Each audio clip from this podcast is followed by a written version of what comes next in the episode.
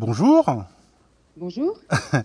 Bonjour, donc euh, on fait cette interview par euh, téléphone. Euh, c'est une émission qui passe tous les premiers mardis de chaque mois sur Radio Libertaire. Je suis Mehdi, je suis syndiqué à la CNT, c'est le créneau CNT qui passe entre 20h30 et 22h30.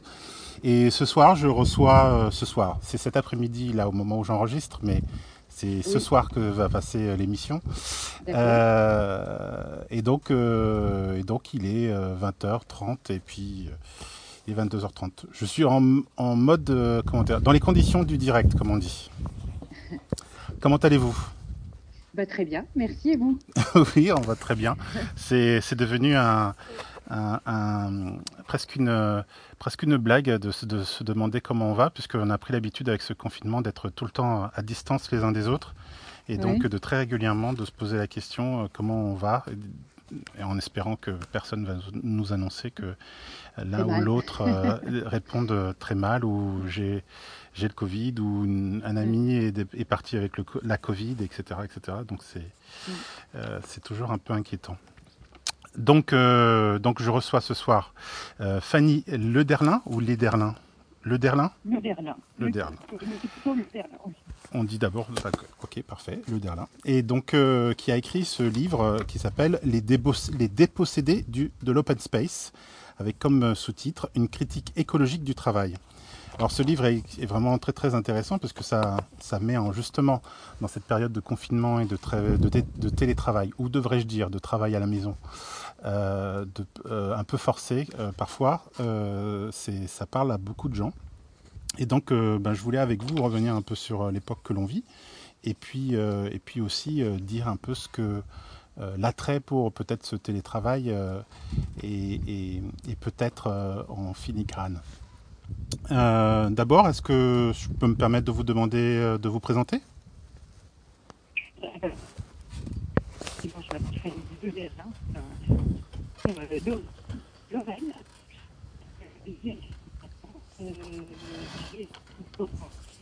Fanny de la communication, donc, euh, jusqu'à l'âge de 40 ans. Et puis à 40 ans, c'est presque comme si j'avais vu la lumière. Enfin, en tout cas, j'ai décidé de quitter euh, cet univers euh, professionnel, de reprendre des études. Euh, donc j'ai repris des études de philosophie. Je suis allée en master 1, 2, euh, voilà, sur les bancs de la fac. Et puis j'ai enchaîné en- avec un doctorat. Donc là, je suis en deuxième année de doctorat en philosophie politique. Euh, et euh, bien, je compte, euh, j'espère terminer tout cela par une thèse d'ici deux ans. D'accord, mais c'est un retournement, pas un- une reconversion euh, en cours, donc euh, c'est ce que j'entends. Euh, Oui. J'ai travaillé longtemps dans une société de services informatiques et, et, et d'ingénierie informatique, comme on appelait ça. Je crois que c'est service informatique à distance ou je sais pas trop quoi. Et j'ai remarqué dans les CV que je regardais qu'il y avait souvent euh, vers, euh, vers cet âge-là, en fait, une, une recherche d'autre chose, quoi. Et souvent, soit des compléments de, de, de, de compétences, soit, soit justement des, des changements de route. Qu'est-ce qui vous a nourri pour Oui. ce changement de route? Alors, euh, vous avez raison, hein, c'est euh, assez fréquent en effet, et je pense que c'est lié euh, bah, à, ce- à que sont les métiers de la com, hein, qui sont des métiers plutôt plaisants. euh, euh, et d'ailleurs, j'ai eu beaucoup de joie à, à exercer ce métier quand j'avais une vingtaine d'années, 30 ans, euh, des métiers qui sont très prenants. euh, très rigolos dans le côté créatif, voilà, c'est- des travaux en groupe, on travaille avec des, des corps de métiers très différents, les métiers de la production aussi. Donc il y a, il y a quelque chose de très ludique là-dedans, mais c'est des métiers aussi très prenants, euh, avec des amplitudes horaires très grandes. On demande beaucoup aux aux jeunes salariés dans la publicité.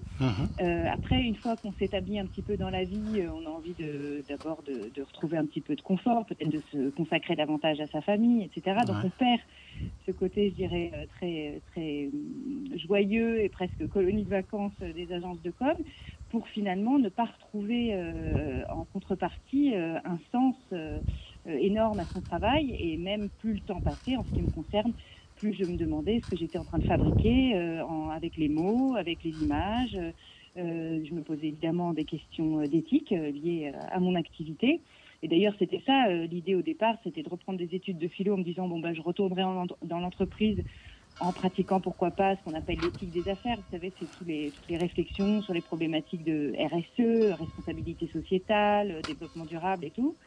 Et puis très rapidement, en fait, dès les premiers mois euh, de reprise des cours, j'ai compris que je m'étais quand même euh, sacrément radicalisée avec euh, la théorie euh, philosophique et politique et que en fait j'avais besoin de bien autre chose et, d'aller euh, au bout de mes réflexions sur le monde du travail notamment, mais aussi euh, de- des réflexions critiques sur la société, si vous voulez. C'est presque un peu radical, hein, parce que quand je, euh, au fur et à mesure des pages, euh, j'ai une vision qui, est très, très proche de l'anarchisme, de la CNT, de, valeurs qui, sont effectivement d'une vraiment un peu opposées au capitalisme, enfin pas vraiment, un peu complètement opposées au, au capitalisme.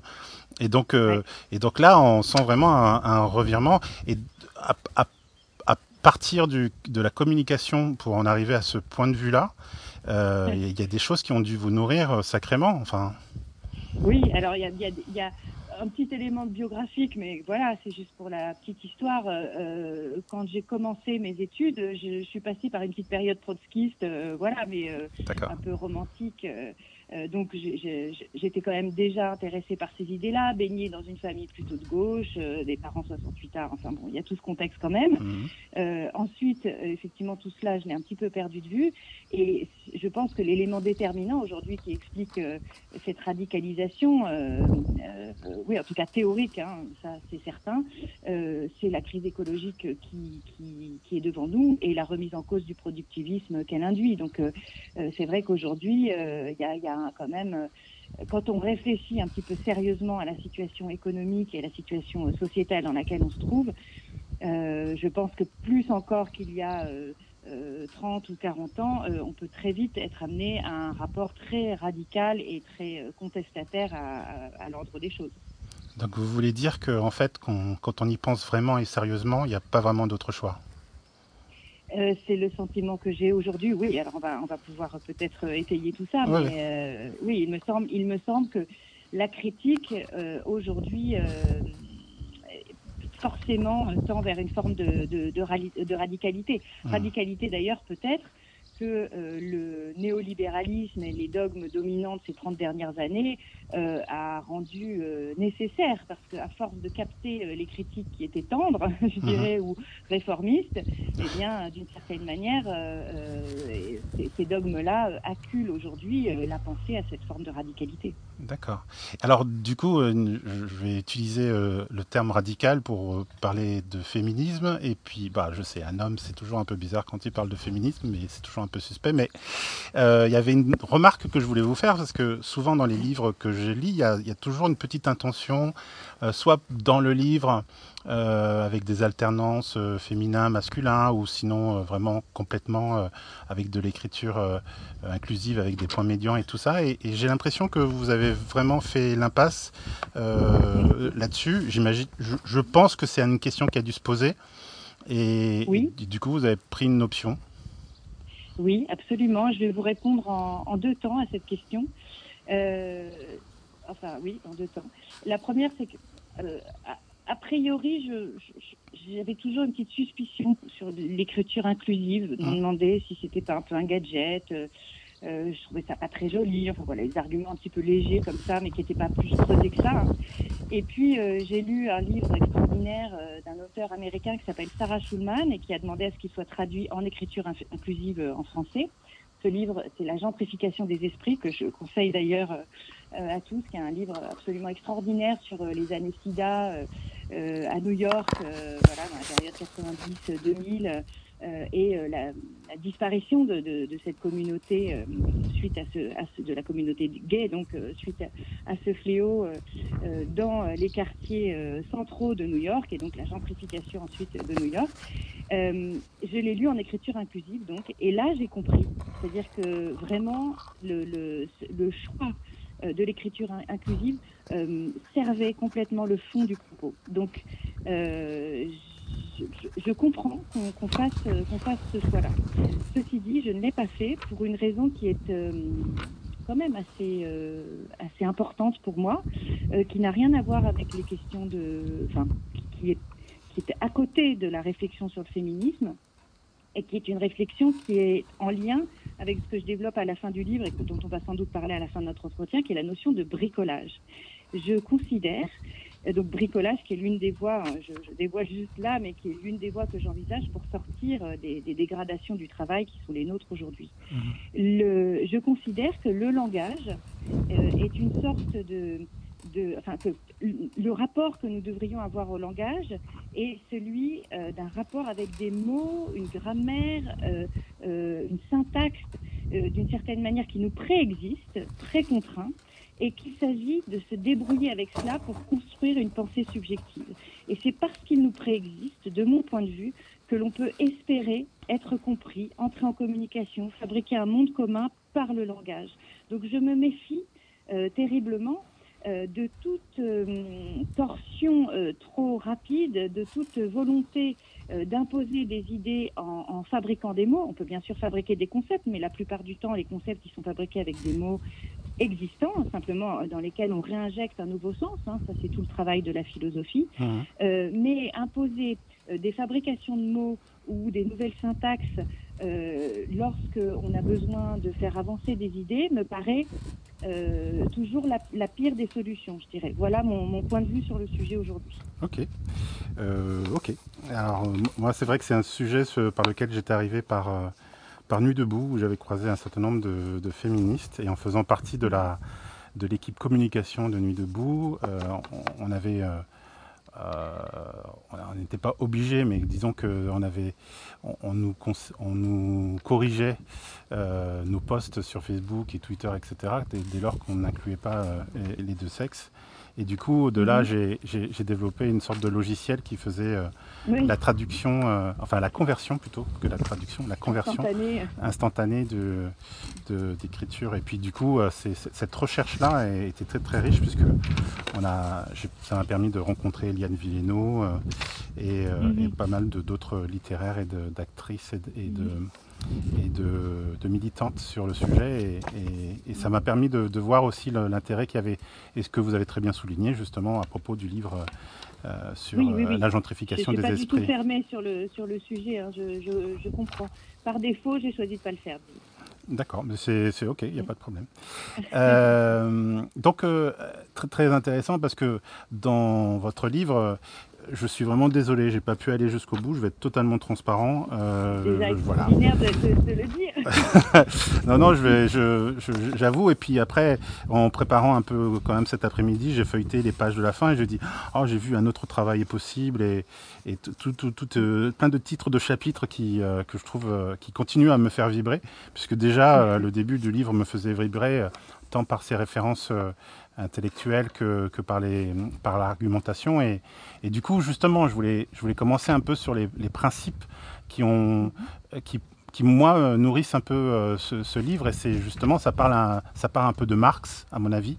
Et, euh, et, et, je voulais savoir un peu comment, euh, justement, cette, vous, vous, vous, articulez le, le monde d'aujourd'hui et, euh, et, euh, et, et, la pensée de Marx qui date du 19e siècle, donc il y a presque allez, 150, 150 ans, quoi. Plus, même plus. Oui, ouais, non, ça, ça, 150 ans. Euh, oui, c'est ça, absolument. Euh, alors, je, juste une petite euh, précision, je ne suis, je suis pas une experte euh, de Marx.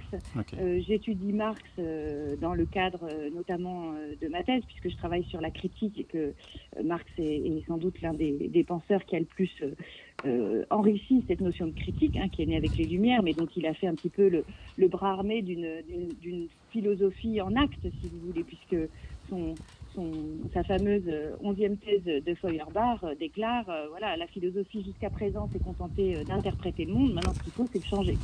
Et donc c'est vraiment ça la définition de la critique. C'est une sorte de pensée en acte une pensée transformatrice.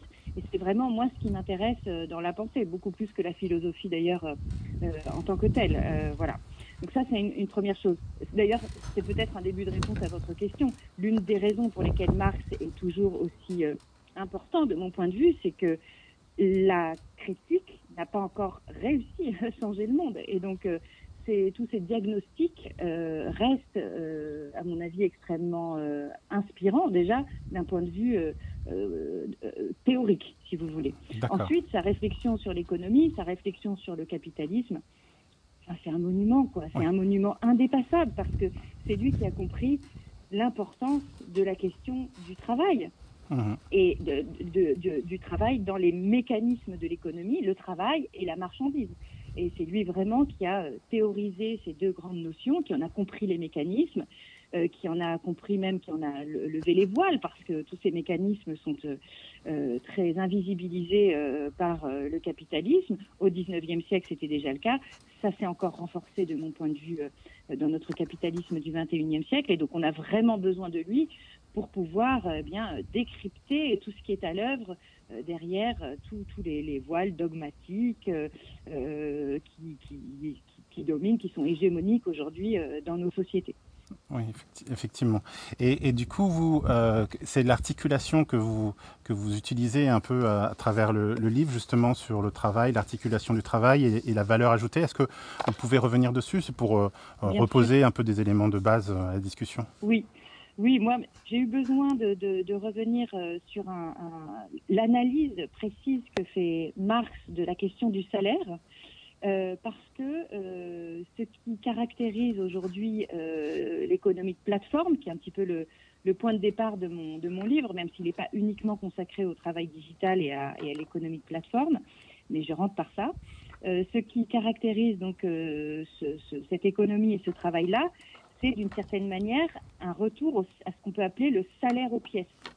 Euh, ce que, ce que, donc en gros, c'est quoi? Ben, C'est le travail à la tâche. Le travail à la tâche, eh bien, c'est fait pour un chauffeur Uber, eh ben, d'être payé à la course. Euh, un livreur Deliveroo, c'est pareil. Euh, un euh, travailleur euh, en micro-travail, pareil, va être payé à la tâche, je sais pas moi, à la, à la traduction du petit film de trois minutes qu'il va, pouvoir faire. un nettoyeur du web également va être, va être payé à la tâche. Mmh. Donc, ce, ce, salaire aux pièces, il le distingue du salaire au temps. Ce qu'on appelle donc le salaire au temps, eh bien c'est le fait de, de dire bah, je vais travailler pour tel employeur pendant une journée et on se met d'accord avec l'employeur, il va me payer tant et je lui dois mettons euh, 8 heures de travail. Ça mmh. c'est le salaire au temps, le salaire d'ailleurs qui au 19e siècle était à la journée qui est devenu euh, mensuel euh, plus récemment au cours du XXe siècle. Le salaire aux pièces, au contraire. Et encore, et encore dans, pas dans tous les pays. Et pas dans tout, absolument, c'est vrai. Euh, et dans, dans le, le, salaire aux pièces, et eh bien en fait, on se met d'accord sur le, le coût d'une pièce. Euh, je vais fabriquer un boulon, voilà, le boulon coûte du temps.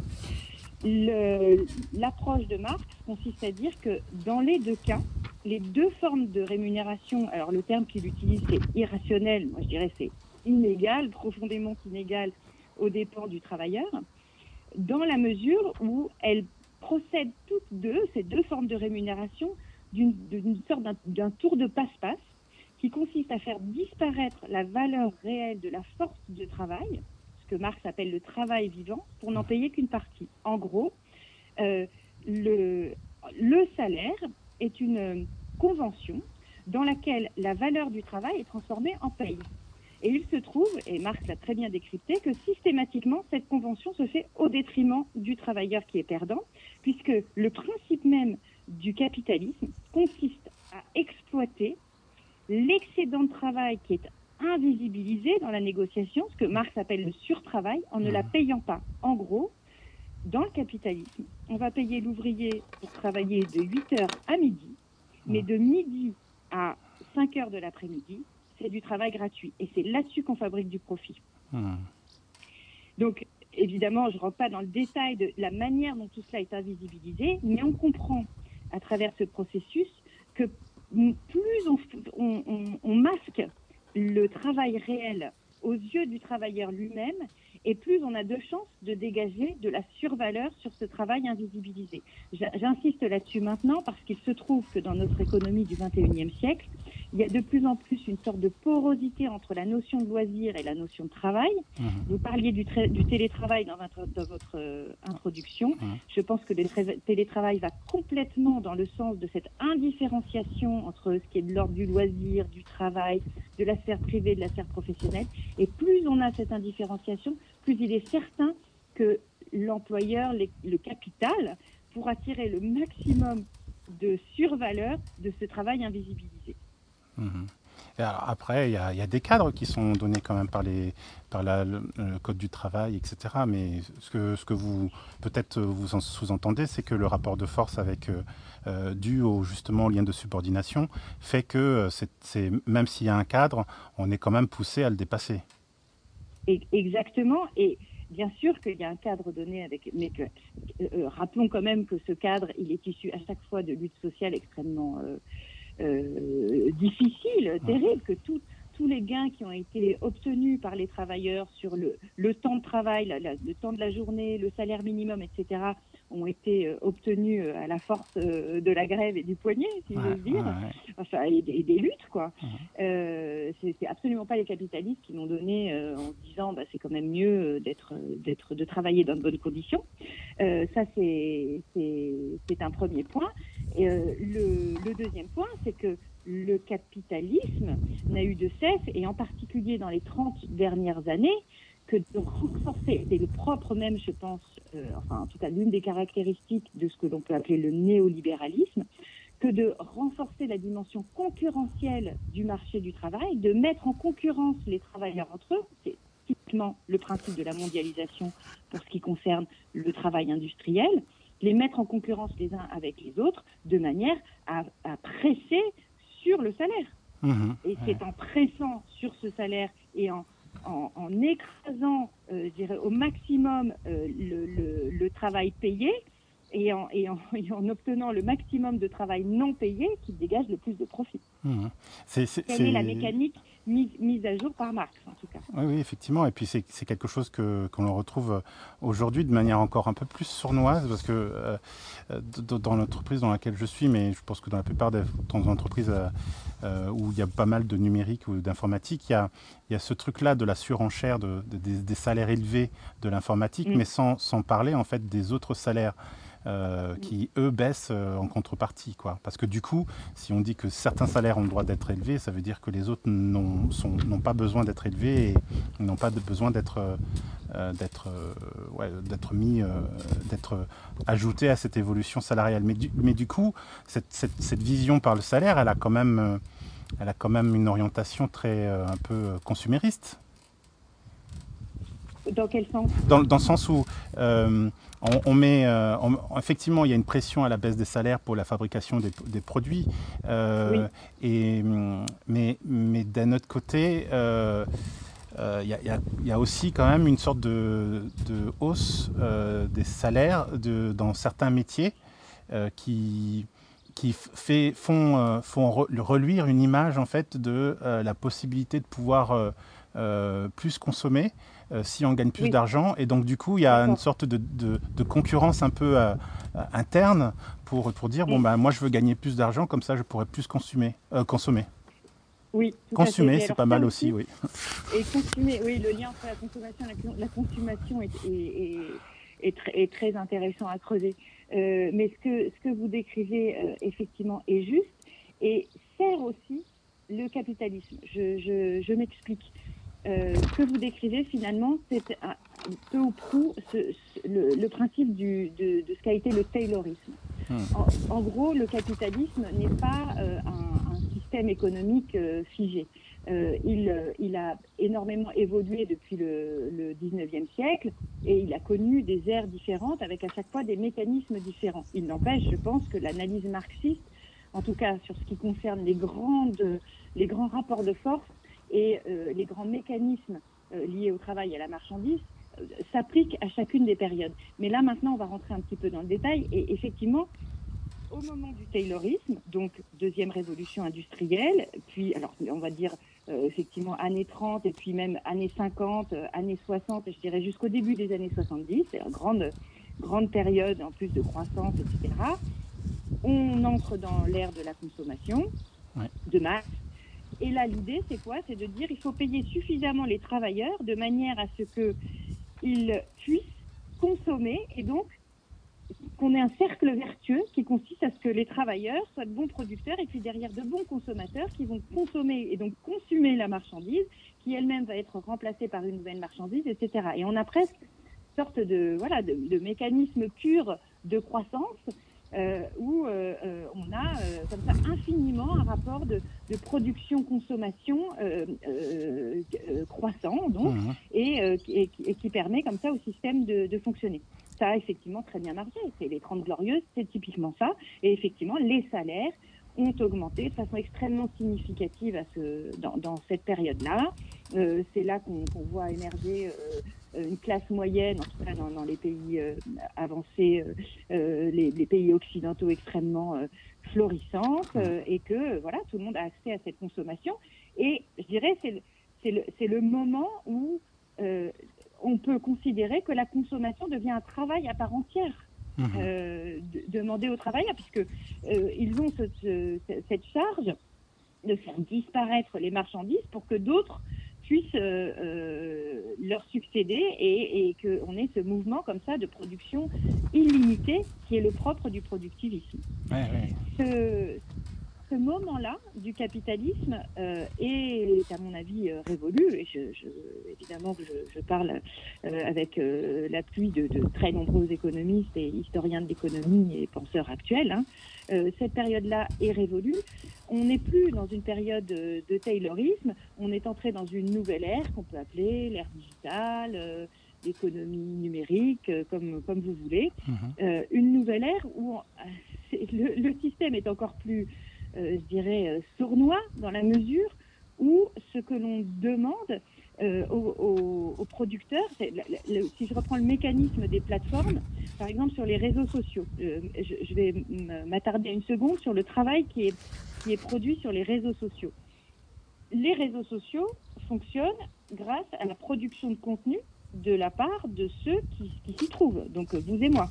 Oui, d'ailleurs même le terme, le terme euh, qui décrit en général les, réseaux sociaux et, ou qui décrivait dans, au début des années 2000, c'était user generated content, c'est-à-dire euh, ah contenu généré par les utilisateurs. C'était assumé et, pleinement. Euh, et du coup à l'époque c'était quand même vendu comme euh, une sorte d'espace de liberté d'expression avec euh, comme euh, flagship étendard le, le, Wikipédia, par exemple. Tout à fait, tout à fait. Alors, il y a eu une période dans les années 90, disons début 2000, où l'émergence d'Internet et toutes ces modalités de fonctionnement euh, receler un espoir, une utopie absolument euh, extraordinaire. Et en fait, il y avait deux possibles à l'époque, hein, si, on se souvient bien. Il y avait deux mondes possibles. Il y avait un monde totalement libertaire, effectivement, où on pouvait réinventer d'une certaine manière le, communisme, mais dans une version euh, pure, en ligne, avec ce partage des connaissances, ce partage des savoirs, euh, pourquoi pas, euh, il y, a, toute, cette culture aussi d'ailleurs qui, est conservée par euh, les pirates informatiques ou bien les, certains, certains ingénieurs qui fabriquent des logiciels en crowdfunding ou des choses comme ça. Il y avait tout ça. Et puis de l'autre côté, il y avait la version ben, capitalistique portée par les qui sont devenus les GAFA mmh. GAFAM, on dit maintenant, euh, et qui est en fait la vision qui a, qui a triomphé. Donc, euh, euh, au départ, on pouvait aboutir à un commun absolument passionnant et, voilà libérateur, ou bien un renforcement du, capitalisme sous une forme, sous la forme néolibérale qu'il a prise aujourd'hui. C'est le deuxième qui a gagné. Hein. Ça, je, mmh. je, pense que bon.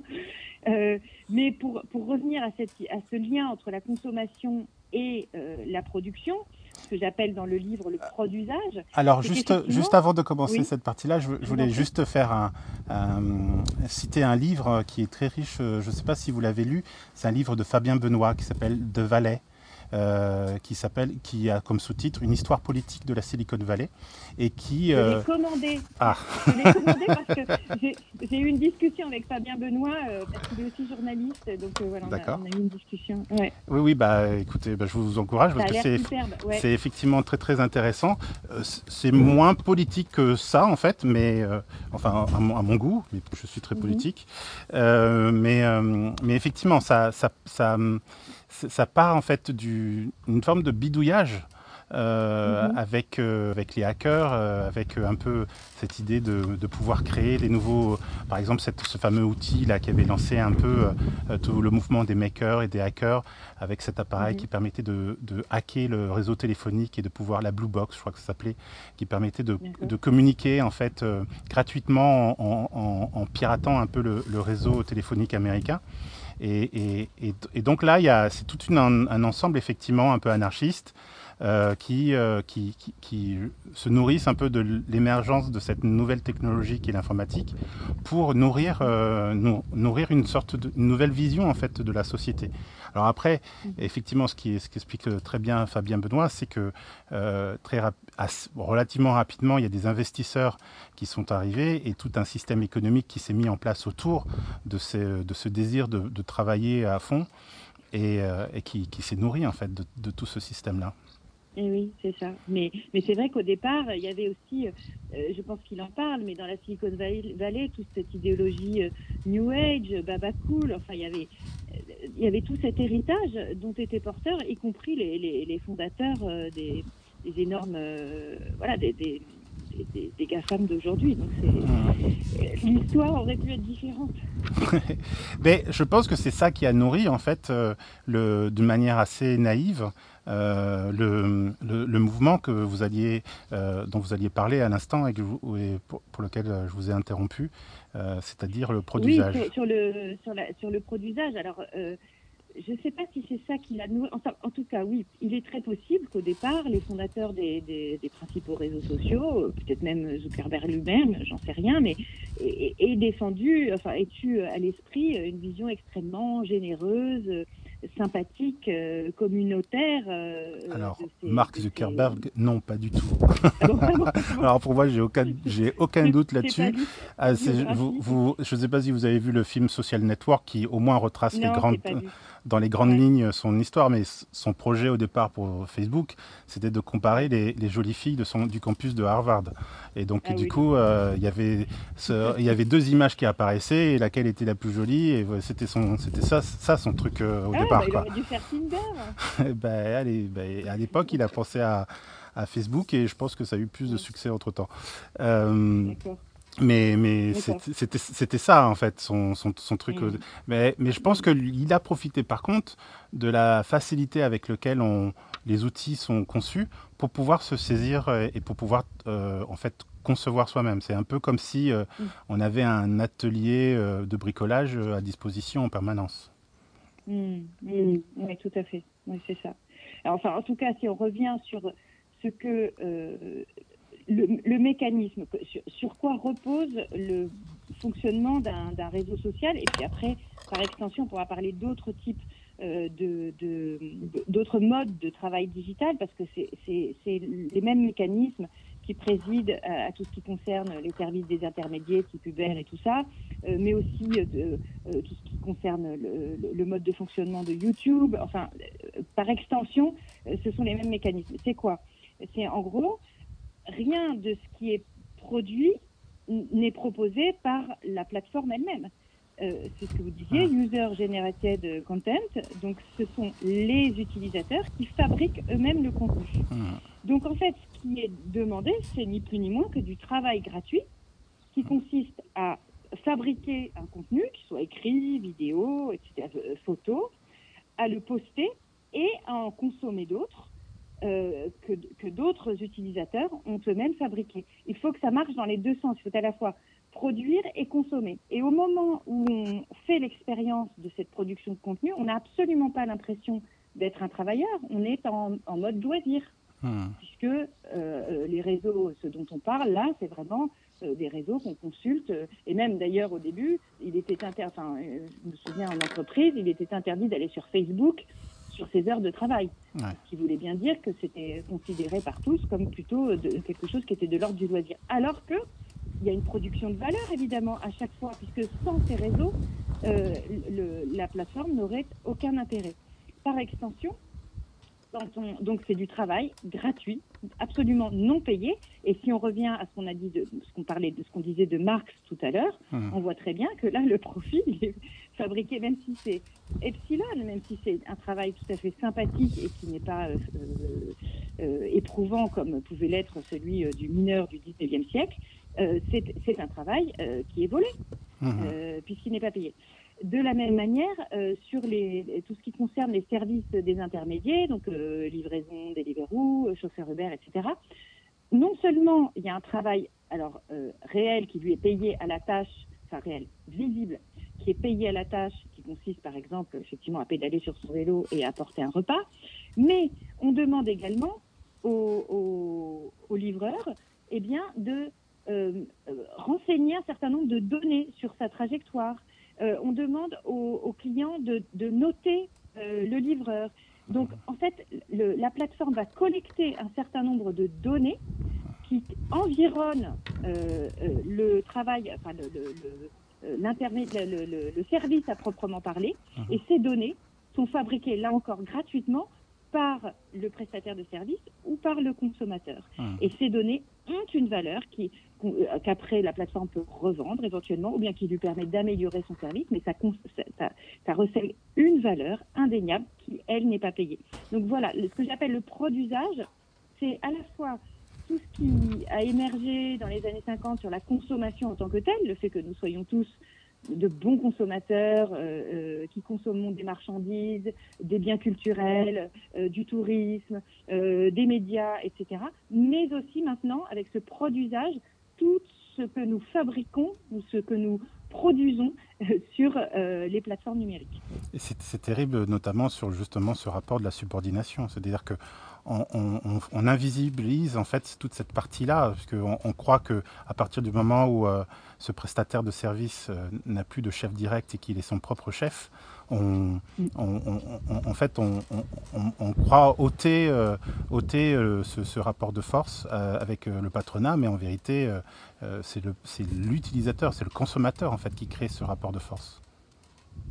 Bah, c'est le, le, grand enfumage des plateformes numériques, hmm. euh, dont le modèle économique, à mon avis, est fondé ni plus ni moins sur le dumping social.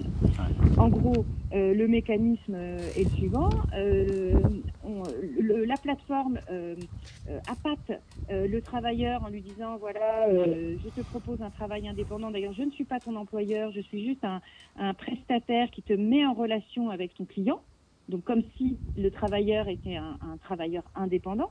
Mmh. Euh, et euh, en contrepartie, donc tu es euh, auto-entrepreneur, tu es ton propre patron, à toi la liberté, etc. Mais on a vu, et heureusement, il y a une jurisprudence qui commence à exister sur le sujet depuis quelques mois, notamment en France. Je ne sais pas si vous avez suivi, mais, si, si, mais cet arrêt Uber, oui. J'ai suivi un peu.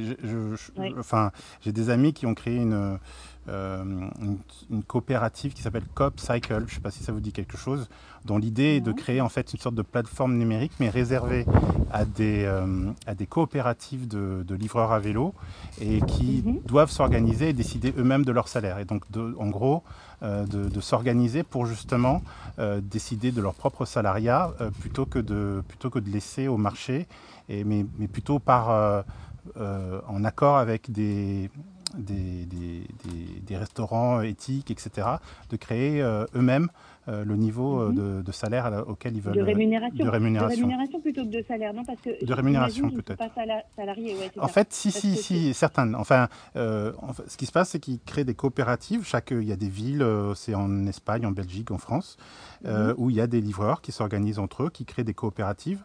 Et cette coopérative va utiliser ce, cette cette plateforme euh, éthique qui n'a le droit d'être utilisée que par des coopératives. Et c'est le, ils ont mis ça dans leur licence. Et, euh, et, du coup, chacune des coopératives décide de la marge euh, qu'ils prennent sur les commandes, etc. Et donc, c'est chaque groupe de livreurs qui décide. Ah oui, c'est super intéressant. Je vais aller regarder ça. Ben, ça fait partie, voilà, heureusement, de toutes ces formes alternatives qui quand même euh, existent dans, dans, l'économie qui est la nôtre aujourd'hui et qui portent encore euh, euh, l'espoir d'un autre travail. Et donc c'est génial. c'est de retourner l'outil contre, contre, son, contre son patron. Mais je, je, voulais revenir un peu sur cet aspect-là des, des, fameuses étoiles de notation des, des, prestataires de services. C'est vraiment typiquement là que se cache euh, le travail un peu, enfin la valeur euh, cachée en fait du, pour, pour le patronat, mmh. parce que euh, là en fait on est en train d'exercer une pression euh, au bon comportement du, du travailleur, euh, sans que mmh. forcément ce bon, ce, ce bon comportement soit rémunéré pour autant. C'est-à-dire que c'est rémunéré en monnaie de singe en fait. Absolument. Et il y a même quelque chose d'extrêmement vicieux dans cette histoire d'étoiles, parce que non seulement, effectivement, ça donne des indicateurs de performance, de qualité, etc., qui normalement, enfin, qui autrefois, dans, dans, dans, dans, dans l'économie, euh, étaient euh, l'objet d'un travail à part entière, hein, un chargé d'études, euh, voilà. Euh, non seulement ça, mais en plus, il y a, avec ces étoiles, euh, presque l'idée d'une rétribution symbolique qui satisfait le travailleur le, ou, ou, même le, le client, euh, qui, qui satisfont le, le, travailleur et le client. C'est-à-dire quand on reçoit une étoile, vous savez, c'est un peu comme dans un jeu vidéo. Mmh. Il y a, il y a, c'est peut-être même neurologique, enfin, je pense qu'il y a des gens qui travaillent là-dessus, mais oh, bah oui, il y a comme, un, comme une satisfaction à avoir son étoile qui, d'une certaine manière, je ne dis pas euh, euh, se substitue euh, à la volonté d'avoir euh, une rémunération, mais en tout cas peut euh, contrebalancer euh, une faible rémunération. On est, on est content, quoi. On a décroché ces quatre étoiles mmh. euh, et du coup euh, créer une sorte de voilà d'état d'esprit, de disposition pour continuer de se faire euh, exploiter, pour utiliser un mot cru. Oui, oui, non, mais c'est tout à fait ça. Euh, et alors, je voulais euh, faire une petite parenthèse. On a déjà un peu commencé à, à, à en parler d'une certaine manière, mais vous, vous, citez beaucoup le travail, enfin, vous citez beaucoup d'auteurs dans votre, dans votre livre. Et, et Antonio Cassidi. Non, non, non, non, non, non. Alors, moi, moi, au contraire, ça, ça appuie tout ça dans des, dans des choses très, euh, très, Euh, enfin dans le temps déjà, ça, appuie ça dans la littérature, dans les recherches faites actuellement, dans la philosophie. Donc non, ça s'inscrit dans, tout un, paysage littéraire et intellectuel, et, et c'est très important que justement ce soit fait. Enfin, c'est mon humble opinion, mais voilà. Euh, je, sur, je voulais revenir par contre sur un auteur que vous, qui est peut-être un peu plus récent que certains autres dans, dans, dans vos, euh, oui. dans, vos citations, qui est Antonio euh, Cassiti, mais et pour oui. cause, hein, son, son, travail est récent puisqu'il il est essentiellement orienté sur, sur le numérique. Euh, je voulais savoir si vous voulez revenir un peu sur, euh, sur justement les, En attendant les robots, hein, je crois que j'imagine que c'est oui. beaucoup ce livre-là qui, qui, vous a inspiré. Est-ce est que, oui. est-ce que, enfin voilà, il se oui, trouve que j'ai prévu de l'interviewer pour ce bouquin-là et j'ai juste pas vrai. eu le temps, mais mais c'est quelqu'un que je connais depuis euh, depuis un certain nombre d'années.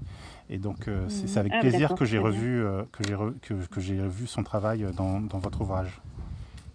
Oui, et, et c'est quelqu'un de très très important sur la question du travail digital aujourd'hui qui a euh, euh, suivi son, son, livre, je vais revenir sur le bouquin en attendant les robots, mais qu'il a, qu'il a fait suivre de documentaires absolument extraordinaires qui sont passés sur France 2, il me semble, oui, oui, euh, récemment. Mmh. C'était avant le confinement. Ils sont toujours disponibles sur YouTube en plus. Donc, en ah plus, voilà. donc, c'est les travailleurs du. minutes à chaque fois. Oui, je vous laisse le dire, pardon. oui, pardon, non, non. effectivement, sur, sur les, les, travailleurs du clic, quatre, quatre petits documentaires de 20 minutes euh, si, euh, certains de vos auditeurs euh, n'aiment pas lire, vraiment, c'est une manière extraordinaire pour rentrer dans cette question du travail digital.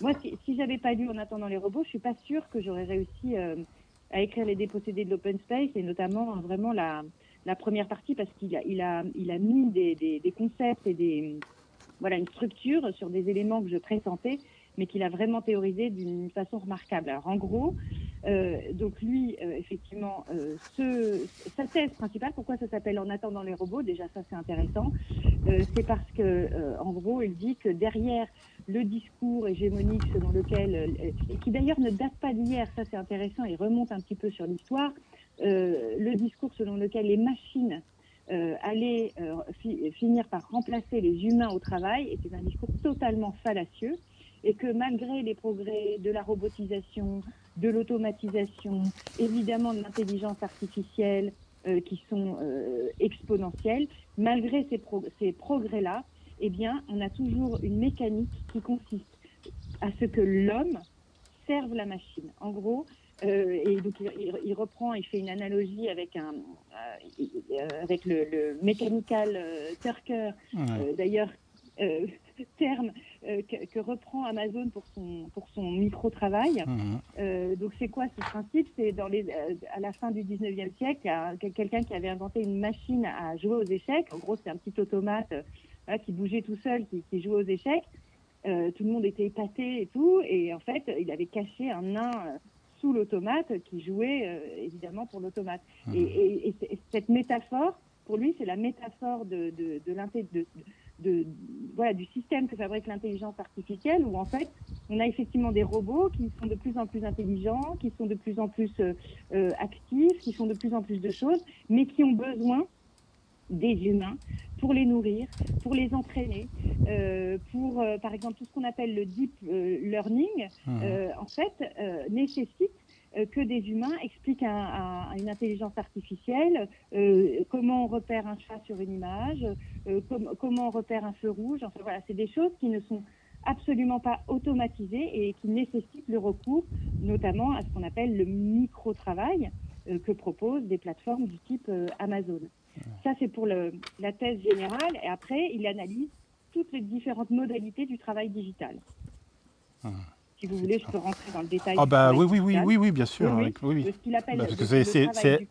C'est pour moi un des, un des, un des pivots en fait aussi un peu de votre de, de- du, du, Ah livre. oui, hein. C'est donc c'est- euh, donc c'est oui, oui, bien sûr. Puis très inspirant, enfin, Mhm. à, à plein sur, sur plein d'aspects. Alors, les trois modalités qu'il identifie euh, sur le, le travail digital, il y a tout ce qui concerne le travail digital à la demande. Donc là, c'est ce que j'évoquais avec les, les services des intermédiaires type euh, Uber, euh, Deliveroo, Airbnb, etc. Ensuite, ce qu'il appelle le micro-travail, donc euh, qui permet à des, à des usagers d'Internet de gagner de l'argent en aidant justement ces plateformes à optimiser leur- leurs services. hein. donc euh, euh, Amazon Mechanical Turk qui, emploie donc des gens partout dans le monde pour bah, quoi trier des adresses, classer des produits dans un catalogue, éliminer des doublons. À chaque fois, on s'extasie quand, pour ceux qui, qui commandent sur euh, Amazon, de voir qu'on va leur recommander euh, quand ils achètent un bouquin, un livre qui est proche de, de, de leur euh, effectivement de leur centre d'intérêt. Ça se fait pas tout seul en fait. Euh, Il y a derrière euh, des hommes et des femmes, euh, d'ailleurs partout dans le monde, en Inde, en Afrique, aux États-Unis énormément, enfin bon, qui aident les machines à comprendre comment fonctionne, enfin, dans une liste d'un d'un client, euh, à enlever les doublons, à comprendre ce qui les intéresse, les liens, les analogies entre les titres de livres, etc. Ouais. Ce qu'il faut savoir, pour avoir un ordre d'idée, c'est qu'aux États-Unis, les, les micro-travailleurs sont 72%. Ah. Alors ça, c'est un chiffre qu'il y a dans le bouquin de, de Cassili. Ça paraît énorme, parce que c'est parce que, en fait, le micro-travail, il est très souvent pratiqué en plus du travail euh, Ah oui. de base. Eh oui. C'est un appoint. Et d'ailleurs, le travail de plateforme, euh, très souvent, est un deuxième travail Mhm. pour les, pour les, les travailleurs qui y ont recours. Eh oui, oui, effectivement. Ça, c'est un point voilà, euh, important. Et puis, il évoque aussi le travail social en réseau, donc ce dont on a par- parlé, Mhm. et qui est un travail gratuit. Ah oui, et puis j'ajoute une dernière forme de travail dont je n'avais pas connaissance, moi, avant de le lire, et puis surtout de voir ce. C'est peut-être le- l'un des documentaires qui m'a le plus frappé dans les quatre, dans la série des quatre qu'il a fait derrière, c'est tout, tout ce qui concerne le nettoyage du web. Je ne sais pas si vous savez ce Si, que si, c'est. si. Enfin, c'est terrible. c'est fait, terrible. ouais. Pour moi, c'est vraiment le, le, enfin, le- une sorte d'esclavage moderne, et puis, puis sans compter l'aliénation que ça représente d'un point de vue psychique. Mhm. Mais donc, il s'agit pour des individus de, se, de, de, de regarder toute la journée des contenus euh, sur les réseaux sociaux et de repérer les contenus violents, grossiers, euh, pornographiques, Mhm. euh, pour en expurger les réseaux.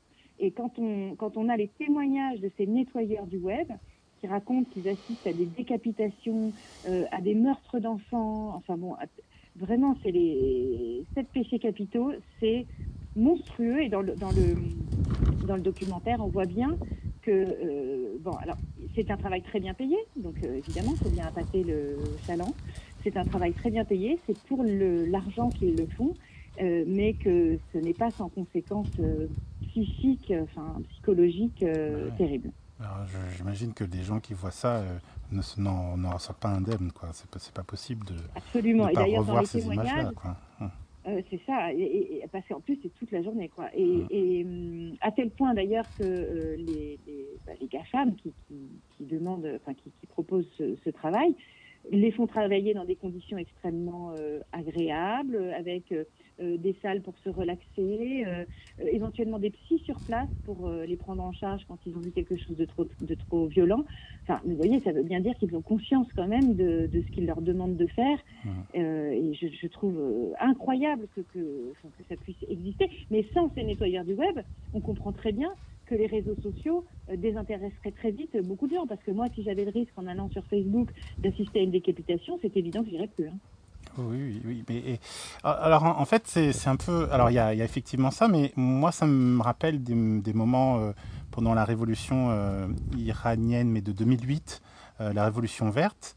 Il y avait des images, en fait, qui fuitaient, en fait, de, de, de, de la lutte des, des, des, jeunes iraniens contre l'État à l'époque. Et il y avait cette image qui, avait, qui était relativement célèbre euh, de cette, de cette militante qui avait été euh, euh, tué par un sniper. Et donc toute -hmm. la scène était, euh, durait pas malheureusement, enfin pas très longtemps, quoi, duré une vingtaine, une trentaine de secondes. Et, et cette vidéo-là a, a, a, été disséminée sur, sur Internet et a peut-être contribué. Euh, non, pas vraiment. Euh, elle a en tout cas choqué euh, beaucoup de gens euh, mmh. par, par la violence que ça que ça que c'était ouais. quoi. Et donc c'est. Oui, et donc a failli, vous voulez dire remettre en cause bah, l'usage des réseaux par les par les consommateurs? Bah, bah du coup du, du coup c'est un peu à, à double tranchant, c'est-à-dire que d'une certaine manière le, le, le, monde est terrible et, et, et, et on n'est pas obligé de, de, tout voir et on, on, devrait pouvoir choisir de, de voir des, des, des choses terribles que l'on voit. Puis, mais d'un autre, autre côté, ça peut être aussi une manière de censurer euh, la réalité, oui. euh, la réalité oui. du monde. Alors, et, ouais. Je sais pas absolument. Si et d'ailleurs, euh, ça aussi, c'est un point qu'il évoque. Euh, très souvent, ces nettoyeurs du web sont un petit peu euh, livrés à eux-mêmes pour ce qui concerne le jugement. Ouais. C'est-à-dire qu'en gros, ils ont une espèce de charte sous les yeux. Il euh, y a des, moments où c'est assez évident, euh, la violence ou la pornographie, et puis il y a des moments où ça l'est moins. Et où euh, du coup c'est sur leurs épaules à eux, individus, sujets, que repose la charge de devoir décider de ce qui est visible ou de ce qui ne l'est pas, moral ou ce qui ne l'est pas, sachant que là on évoque les, les cas les plus terribles, mmh. mais que, euh, et ça aussi c'est très bien dit dans le documentaire, la plupart du temps, et ce qui est très usant pour ces nettoyeurs du web, euh, c'est qu'ils sont juste confrontés à une espèce de, de bêtises, de, de violence verbale. Euh, comme ça quotidienne. Et que, euh, par exemple, on va leur, on va, ils, vont, ils vont devoir décider si dans un, un tweet euh, où euh, quelqu'un va traiter euh, un autre, mettons, de sale arabe, par exemple, mmh. est-ce que ça, je le supprime? Parce que c'est un contenu qui contient une forme de racisme. Donc, c'est, ils vont devoir décider de choses comme ça qui, qui évidemment les dépassent et qui devraient être sous la responsabilité de leur employeur et non pas la leur, quoi. Mmh. Oui, effectivement. C'est oui, c'est ce, ce, ce, genre de choses. Et si on avait normalement suivi la, la logique euh, initiale hein, un peu de, de, de, de cet Internet, c'était que, enfin, c'était un peu ça la logique derrière le user generated content. C'était en gros, euh, par la participation, les gens régulent ce qui doit être exprimé. Et, et, euh, mmh. et, et, en fait, il est arrivé un moment, enfin, au, au, tout début de Twitter, par exemple.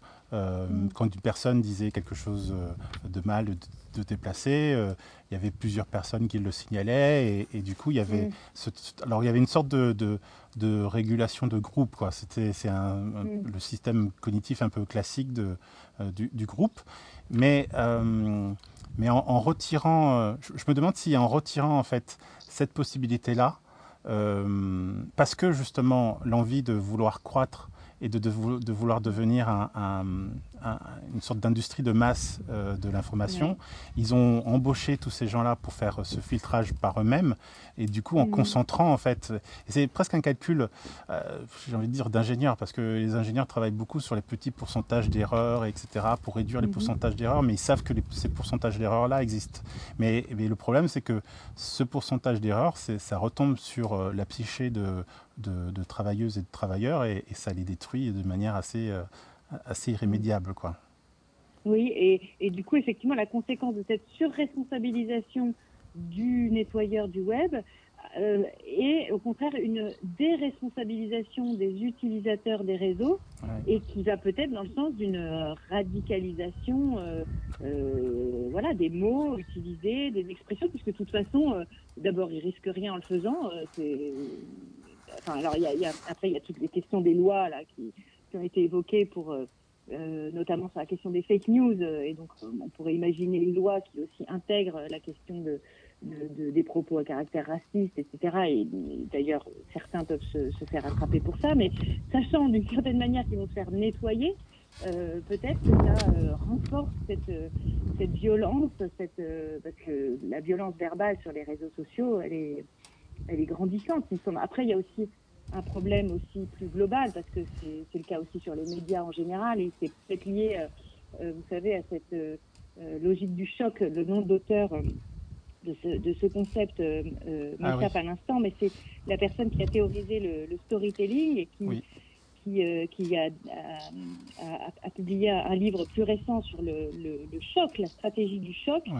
Alors il y a aussi Naomi Klein, mais là c'est pas à lui que je fais référence, c'est pas elle pardon que je fais référence, mais qui explique qu'en gros maintenant, après le storytelling, on, on a complètement essoré euh, euh, tous les récits, toutes les histoires à force de les façonner, euh, d'ailleurs à l'aide de la communication, et bien maintenant ne sont plus audibles que les discours extrêmement radicaux, violents. Enfin, c'est le Trumpisme qui en est l'exemple. Ouais. C'est un livre Actes Sud, c'est ça Non, Euh, bah non, non, non, non. L'actes vous- Sud, c'est Naomi. Klein, donc c'est autre pas que chose. ce soit Actes Sud, non. Non, un truc avec choc. Ou le clash, non, voilà. C'est le clash. Un truc avec le clash. je, je vais vous le retrouver, j'ai un ordinateur à côté de moi, donc on parle. Euh, et bon, il faudrait qu'on faut qu'on avance parce qu'en fait, euh, tout Oui. ça est très intéressant, mais on a plein d'autres sujets. Votre livre est vraiment Oui, oui. très riche. Et donc, je rappelle hein, les dépossédés de l'open space pour les auditrices et auditeurs qui y arriveraient. Euh, et donc, je reçois euh, l'autrice Fanny De- Lederlin de Le Derlin de ce livre. Et donc, nous parlons un peu du, du contenu de ce livre qui est qui, qui est qui est une critique en fait sur comment le numérique a euh, a, euh, nous, nous distancie en fait de- du, du- du réel de ce que c'est que le travail. Alors justement, c'est qu'est-ce que c'est que ce nouveau travail? Parce que vous parlez justement même à un moment vous parlez de néo-travail. Euh, Mhm. c'est c'est un, peu dont on, ce dont on parlait, c'est le pro d'usage euh, dont vous parliez ou c'est a un- ça, ça, ça s'étend à d'autres aspects du travail? Alors, c'est c'est plus global que ça. Euh, ce que j'appelle le, le néo-travail, ce sont les nouvelles modalités de travail qui sont apparues au cours, je dirais, des 30 dernières années, sous l'effet euh, notamment des mutations technologiques, donc euh, robotisation, digitalisation euh, essentiellement, mais aussi euh, de, euh, je dirais, des, des dogmes managériaux euh, qui sont apparus euh, là aussi euh, dans ces décennies-là, qui ont accompagné en fait ces mutations technologiques et euh, notamment euh, de l'injonction euh, à l'adaptation, de l'injonction à l'autonomie et de l'injonction à la performance, qui sont devenus un petit peu des, des, impératifs catégoriques, à la fois d'ailleurs dans l'entreprise, mais aussi dans la société, et qui ont, selon moi, des conséquences terribles sur le travail. J'ai regroupé dans, sous le terme de néo-travail, alors qui fait à la fois référence au fait que c'est ce sont des nouvelles modalités, mais aussi bien sûr au fait qu'elles sont intimement liées euh, à, à- à la, à la forme contemporaine du capitalisme qui est le néolibéralisme. Mhm. Euh, je regroupe dedans à la fois bah, tout ce qui concerne le travail digital dont nous venons de parler, mais Ouais. aussi ce que j'appelle dans le livre le travail du soin, et dans lequel je donc c'est pas une catégorie sociologique hein, euh, du tout, mais c'est une catégorie en fait qui m'aide à penser. Euh, travail du soin dans lequel je regroupe en fait tout ce qui concerne le, soin de la vie. Donc euh, personnel soignant, euh, bien sûr, euh, agent d'entretien, éboueur, mais aussi instituteurs, institutrices qui prennent soin des enfants, nourrices, personnel d'EHPAD, vous voyez, tous les gens, tous les travailleurs qui ont en charge le fonctionnement de la vie.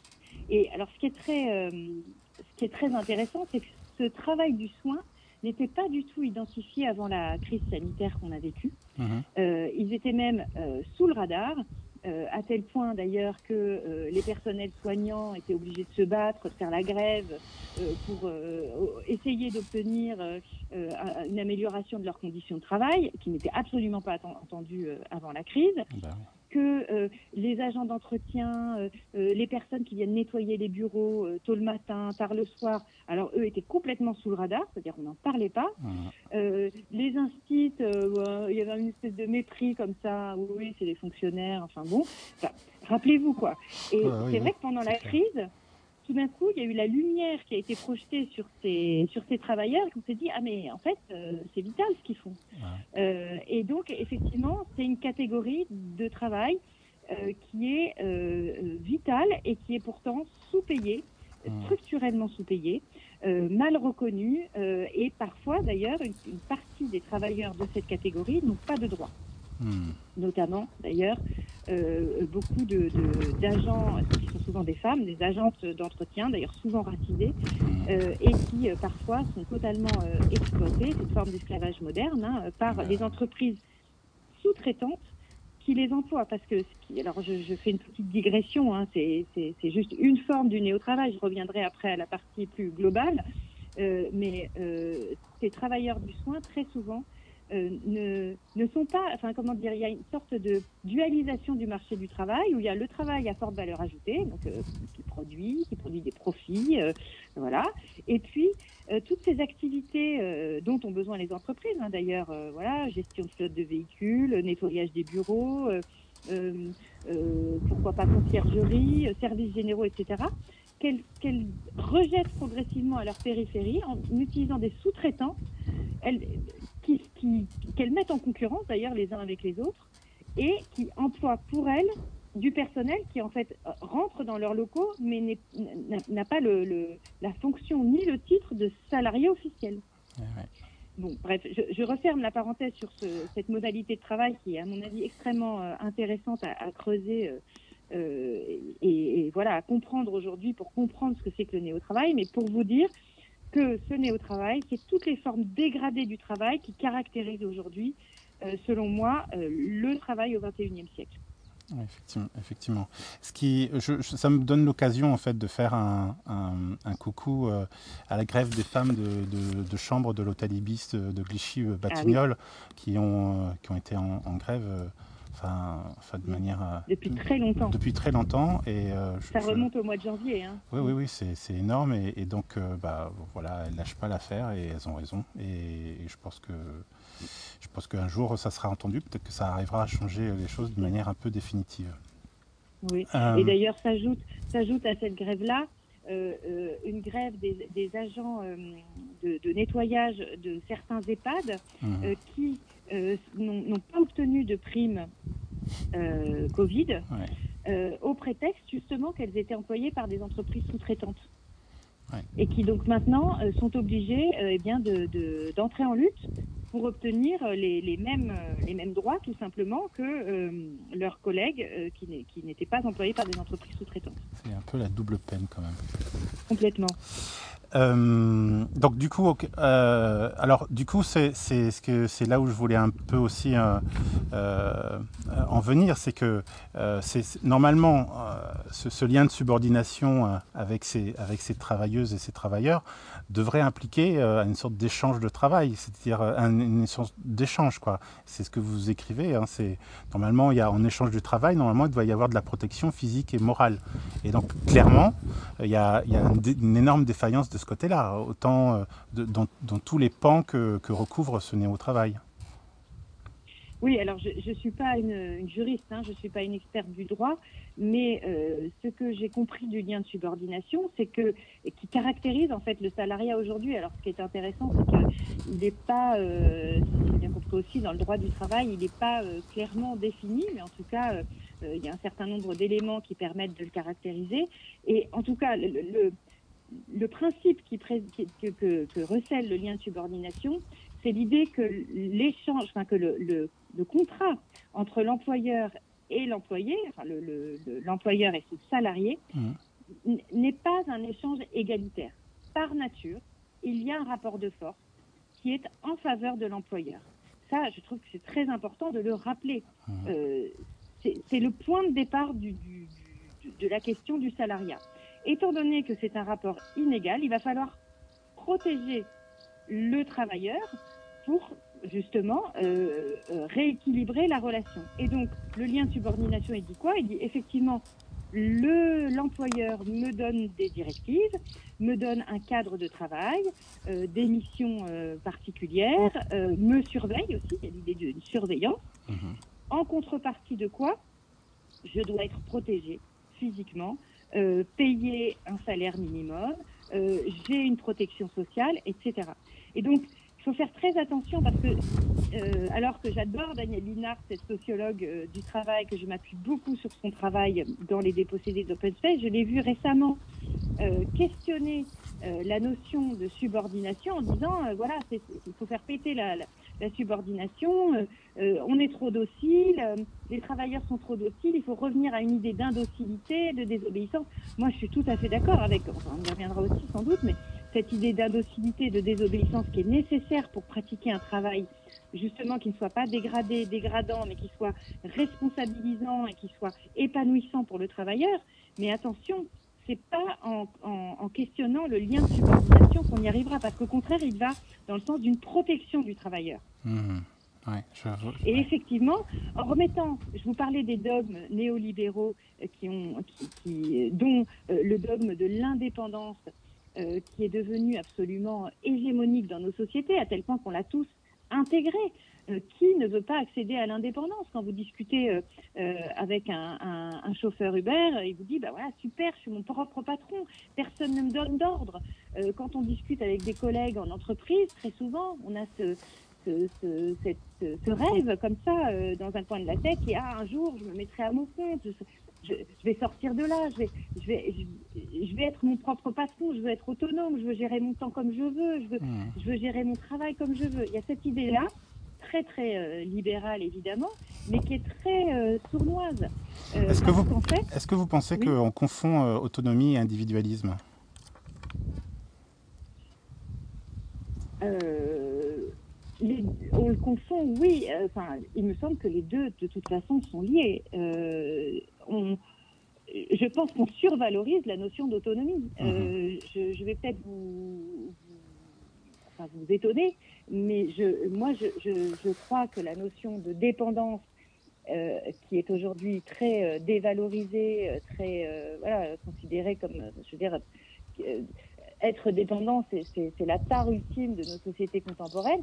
Moi, je trouve qu'il y a dans la notion de dépendance quelque chose d'extrêmement beau, euh, dans l'interdépendance d'ailleurs, euh, le Mhm. fait d'être liés les uns aux autres, de dépendre des autres. Mhm. Euh, c'est pour moi le, le cœur même du, du, du fait social, en fait.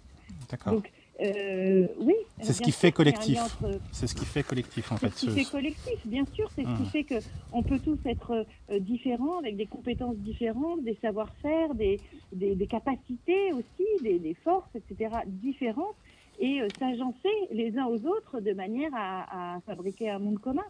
Donc euh, moi, je, plutôt que de, de vouloir euh, réinjecter euh, une sorte de pureté dans la notion d'autonomie en lui enlevant euh, l'individualisme qu'elle prendrait, moi j'aimerais bien re- redorer le blason de la notion de dépendance, qui est une notion existentielle formidable. D'accord, oui, c'est une sorte, vous, enfin, ce que je, je, je comprends aussi, c'est que euh, c'est une sorte de novlangue de, de penser que euh, l'individualisme, euh, c'est un, un, un truc d'autonomie, d'indépendance, qui en fait donne complètement l'inverse, c'est-à-dire que c'est plutôt la peur de la dépendance, c'est la peur d'être, de collaborer, de coopérer, et c'est plutôt ça que Oui. ça que ça dépeint.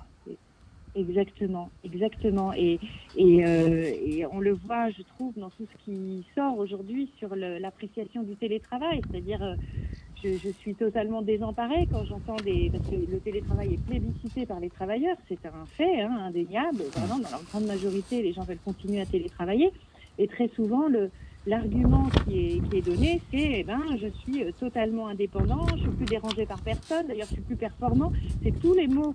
Vous, vous dites neuf langues. Il y a un sujet hein, sur la question du, du jargon euh, au travail, de ce, de ce bullshit généralisé qui s'est, qui s'est étendu dans les entreprises. Et alors, je suis la première à l'avoir euh, euh, vu euh, se fabriquer, puisque j'y ai contribué quand j'étais communicante, mais Hmm. les mots sont rincés de leur sens.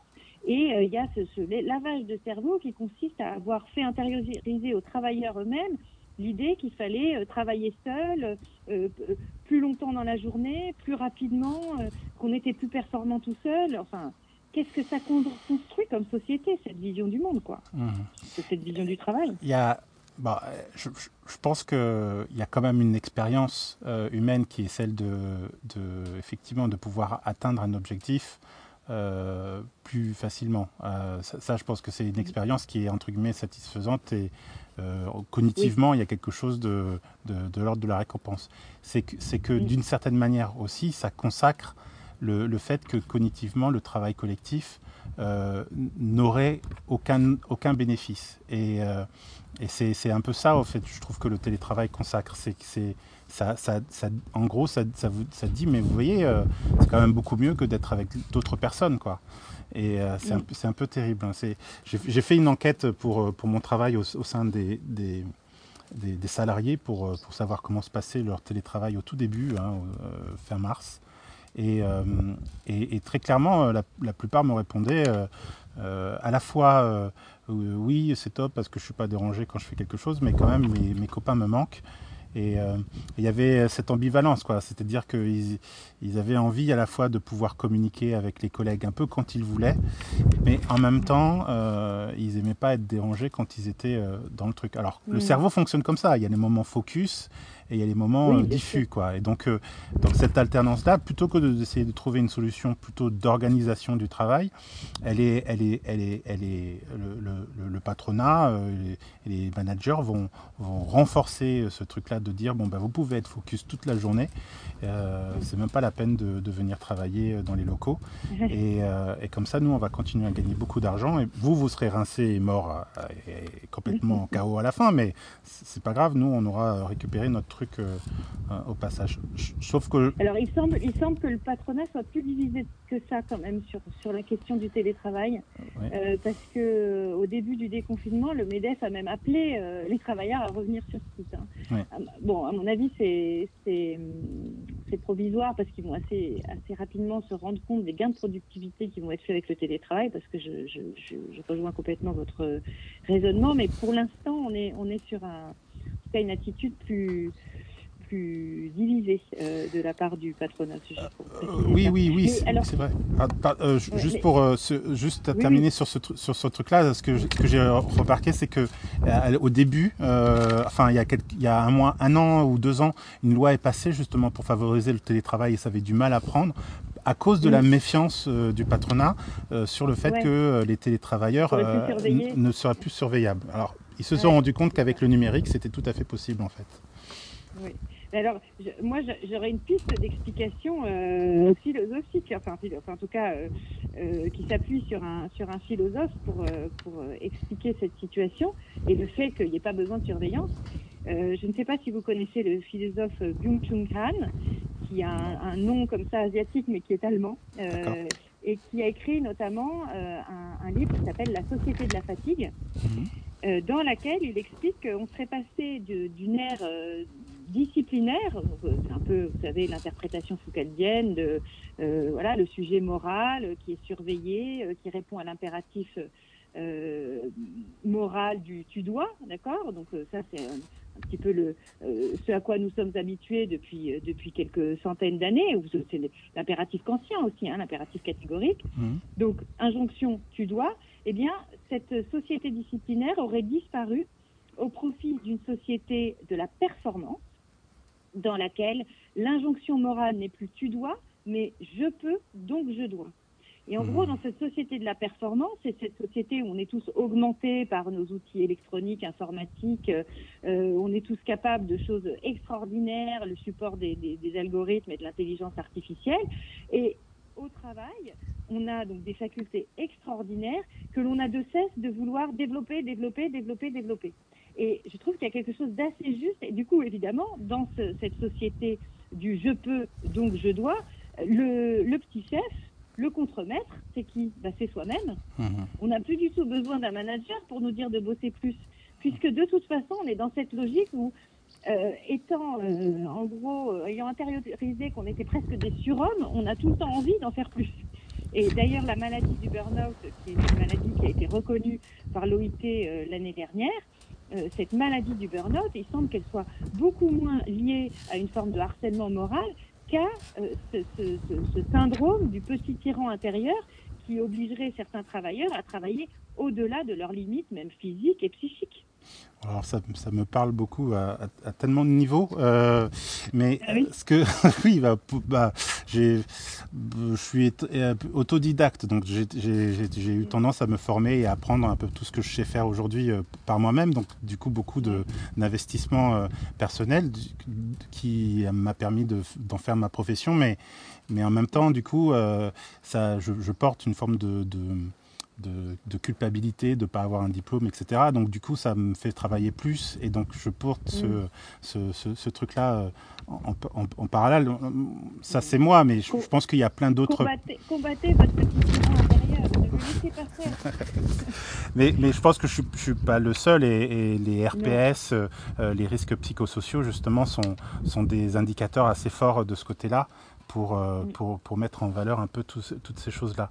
Euh, pour avancer euh, encore un peu, vous, vous, vous, vous, décrivez en fait euh, que, à l'opposé de, de, de ces obligations euh, euh, de, de, de travail, il y a peut-être une autre manière de, voir, euh, de, de se voir en tant qu'être humain, c'est de, dire que le, le travail, c'est tout ce qui n'est pas être artiste ou citoyen. Enfin, c'est ce que j'ai cru comprendre. Je, je, rédu- je résume en, en, en une Ah. phrase très courte, mais, mais j'imagine que je voulais, enfin, je voulais que vous définissiez un peu ce point de vue-là euh, que, vous, que vous aviez dans, le- le- dans votre livre.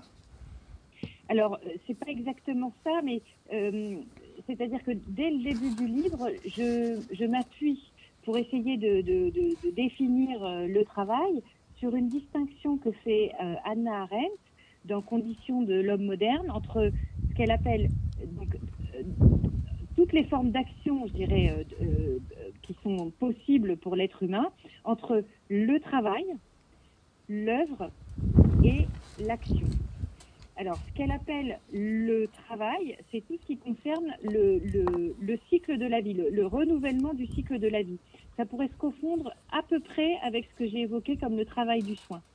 Donc, c'est en gros euh, cette action qui consiste sans cesse alors à semer, euh, récolter, euh, nettoyer, nourrir, tout ce qui, d'une certaine manière, disparaît une fois euh, réalisé, si vous voulez. Mhm. Euh, donc, ce travail comme ça cyclique, incessant, que les êtres humains sont euh, contraints de, de- de- de reproduire jour après jour. Euh, alors, les êtres humains sont contraints de reproduire jour après jour, euh, sauf que euh, au fil des- des- de, l'évolution de l'humanité, est apparue une autre forme d'action, un autre rapport au monde, euh, qui est l'œuvre. L'œuvre, c'est tout ce qui concerne la fabrication d'artefacts, donc euh, des ponts, des habitations, des routes, mais bien évidemment des objets, euh, des outils, euh, le stylex taillé est une œuvre, euh, etc. Artefacts dont nous recouvrons la nature d'une certaine manière pour construire un monde qui est plus durable, plus stable que nous-mêmes et dans lequel nous pouvons justement faire autre chose que seulement travailler. D'accord. D'accord. Et enfin, donc pour moi, le travail regroupe, devrait regrouper les deux. C'est-à-dire que Hannah Arendt, je ne vais pas rentrer dans le détail de sa pensée, mais elle a tendance euh, à, euh, enfin, je, je vais vous expliquer après ce qu'est l'action, mais elle a tendance à mépriser un petit peu le travail euh, au, au détriment de l'œuvre, œuvre qui se rapproche évidemment de l'artisanat, mais aussi de l'art, hein, euh, et, et où elle voit tout un tas de vertus. Euh, moi, je pense qu'on retrouvera un travail épanouissant, un travail euh, satisfaisant d'un point de vue euh, existentiel, social, sociétal et même politique, quand on aura réuni, euh, réconcilié travail et, œuvre. Et c'est aussi lié à la crise écologique qui est devant nous, mais j'y reviendrai tout à l'heure. Je vous pose juste son dernier, son dernier concept, qui est la notion d'action, qui pour elle concerne tout ce qui est lié à l'action politique. Donc typiquement dans la citoyenneté euh, euh, athénienne, par exemple, euh, tout ce qui était euh, euh, travail était, était, était confié aux esclaves, Mhm.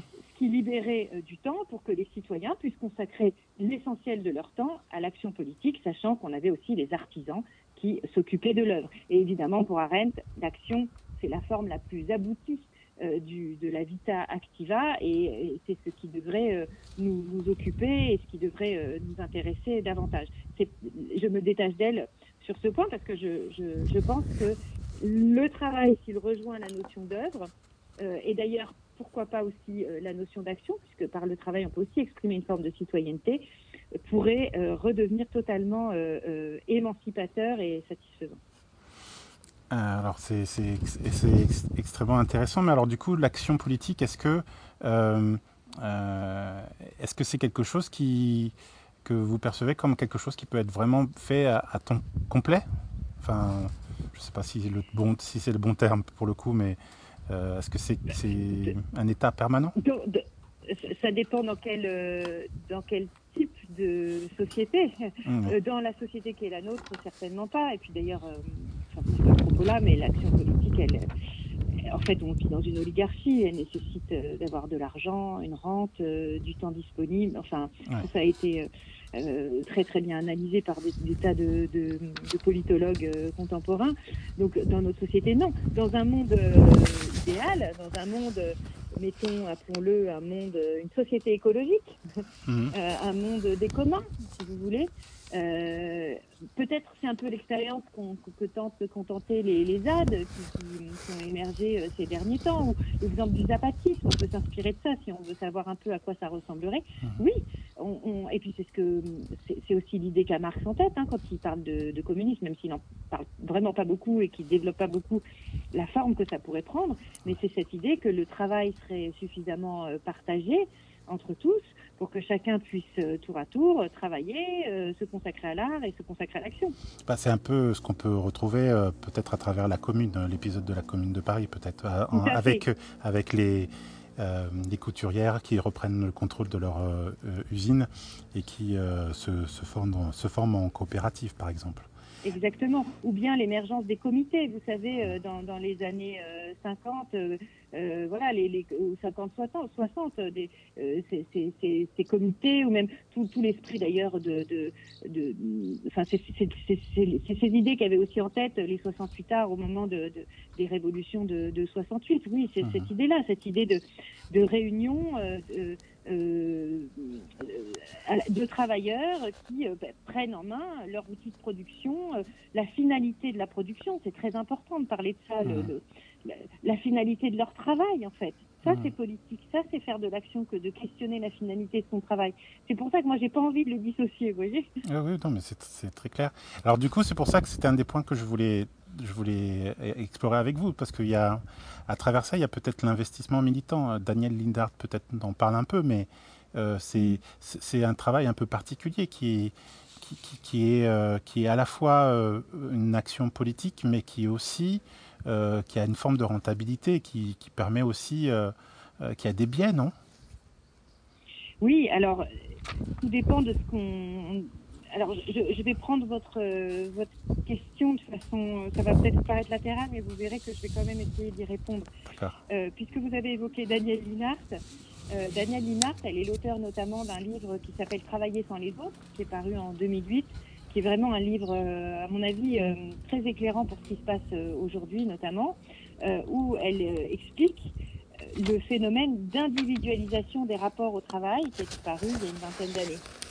Et en gros, euh, cette volonté managériale consciente de casser les collectifs au travail, de casser les liens de solidarité, les liens de coopération euh, au profit d'une mise en concurrence des travailleurs. Alors non seulement sur le marché du travail, comme on a pu l'évoquer tout à l'heure, mmh. euh, pour évidemment euh, faire pression sur les salaires, mais aussi une fois que les travailleurs sont euh, embauchés par une entreprise, continuer de les mettre en concurrence. Vous savez, c'est tout le, principe de l'individualisation des payes. C'est-à-dire que maintenant, on va négocier directement avec son, son manager son salaire. Ouais. Il, y a, il, y a, de moins en moins de négociations collectives.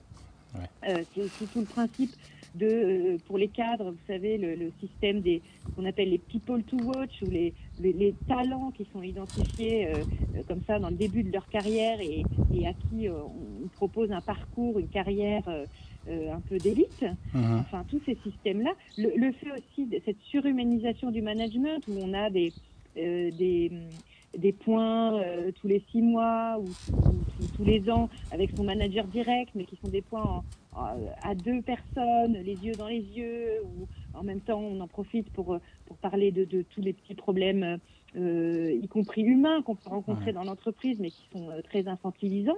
Mhm. Enfin, tous ces phénomènes qui vont dans le sens d'une surindividualisation du travail, mais qui existe de façon euh, concomitante à un autre phénomène qui est au contraire la surhumanisation. Donc on individualise tous les rapports euh, au travail et dans le même temps, on demande aux salariés de ne pas être simplement des professionnels, mais d'être euh, des êtres humains engagés à 100%. C'est quand on dit ce qui est important dans l'entreprise, c'est l'humain. Euh, D'ailleurs, les ressources, on les appelle les ressources humaines. On dit pas ressources professionnelles. Pourquoi on dit pas ressources professionnelles? C'est quand même étrange. C'est des ressources professionnelles.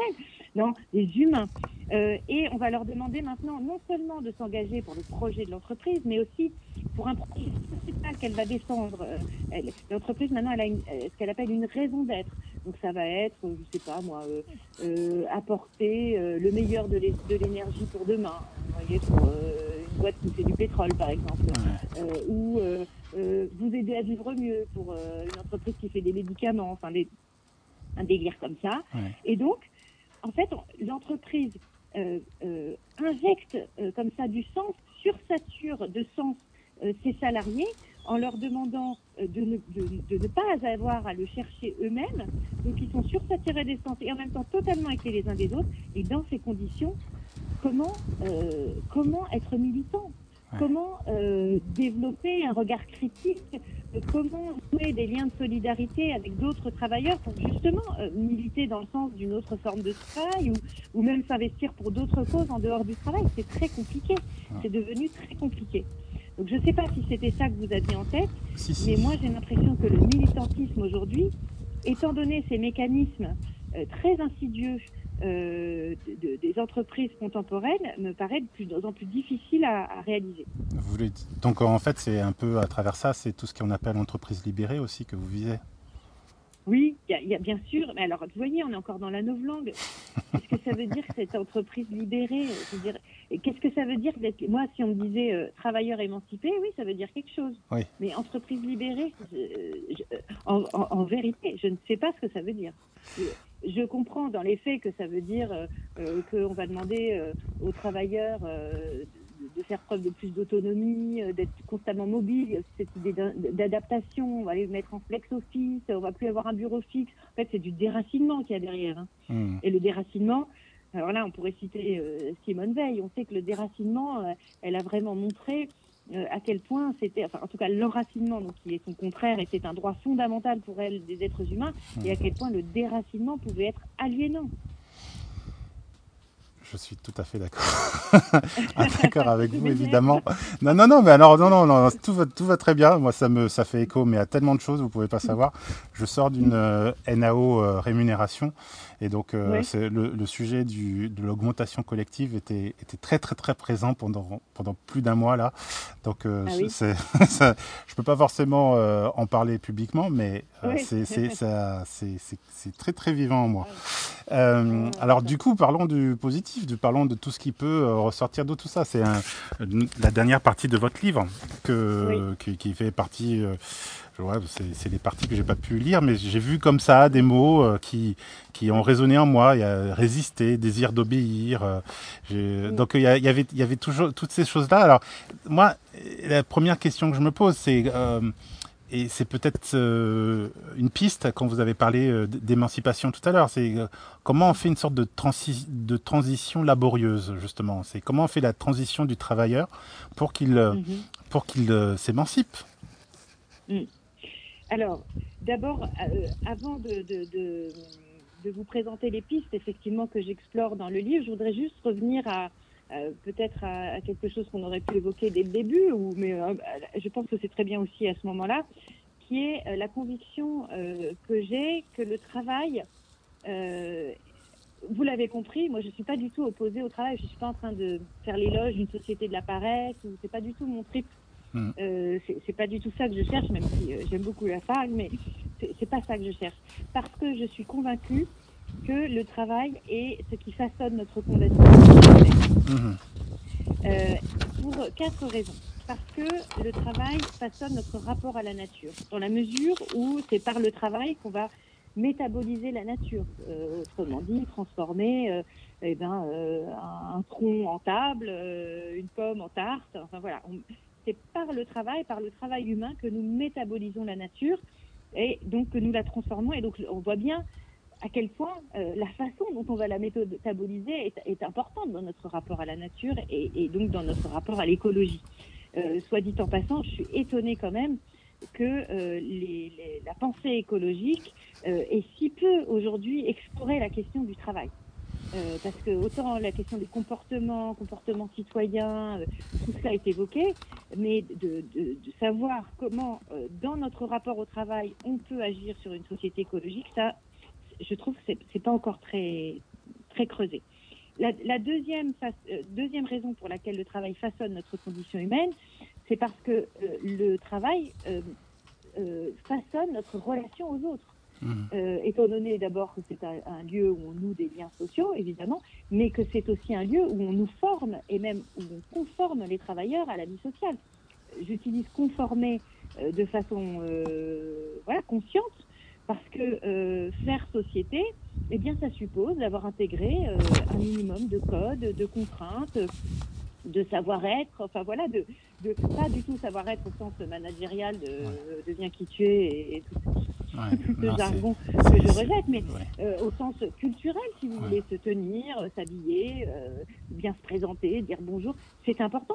Très souvent, quand on débarque dans le monde du travail, on a quoi, 22, 24 ans, on n'a pas encore intégré tout ça, le travail y contribue, et je trouve que c'est pas rien.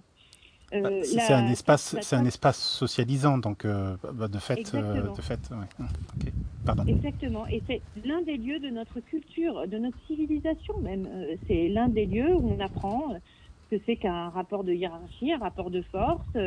voilà, on, on l'apprend. Je dis pas que enfin, j'ai pas une vision conservatrice des choses. Je ne dis pas que qu'on que, l'apprend pour ne faire qu'obéir, mais on apprend aussi à jouer avec ça. C'est très intéressant. Mhm. Euh, on apprend euh, qu'il y a toujours de l'espace où ça joue.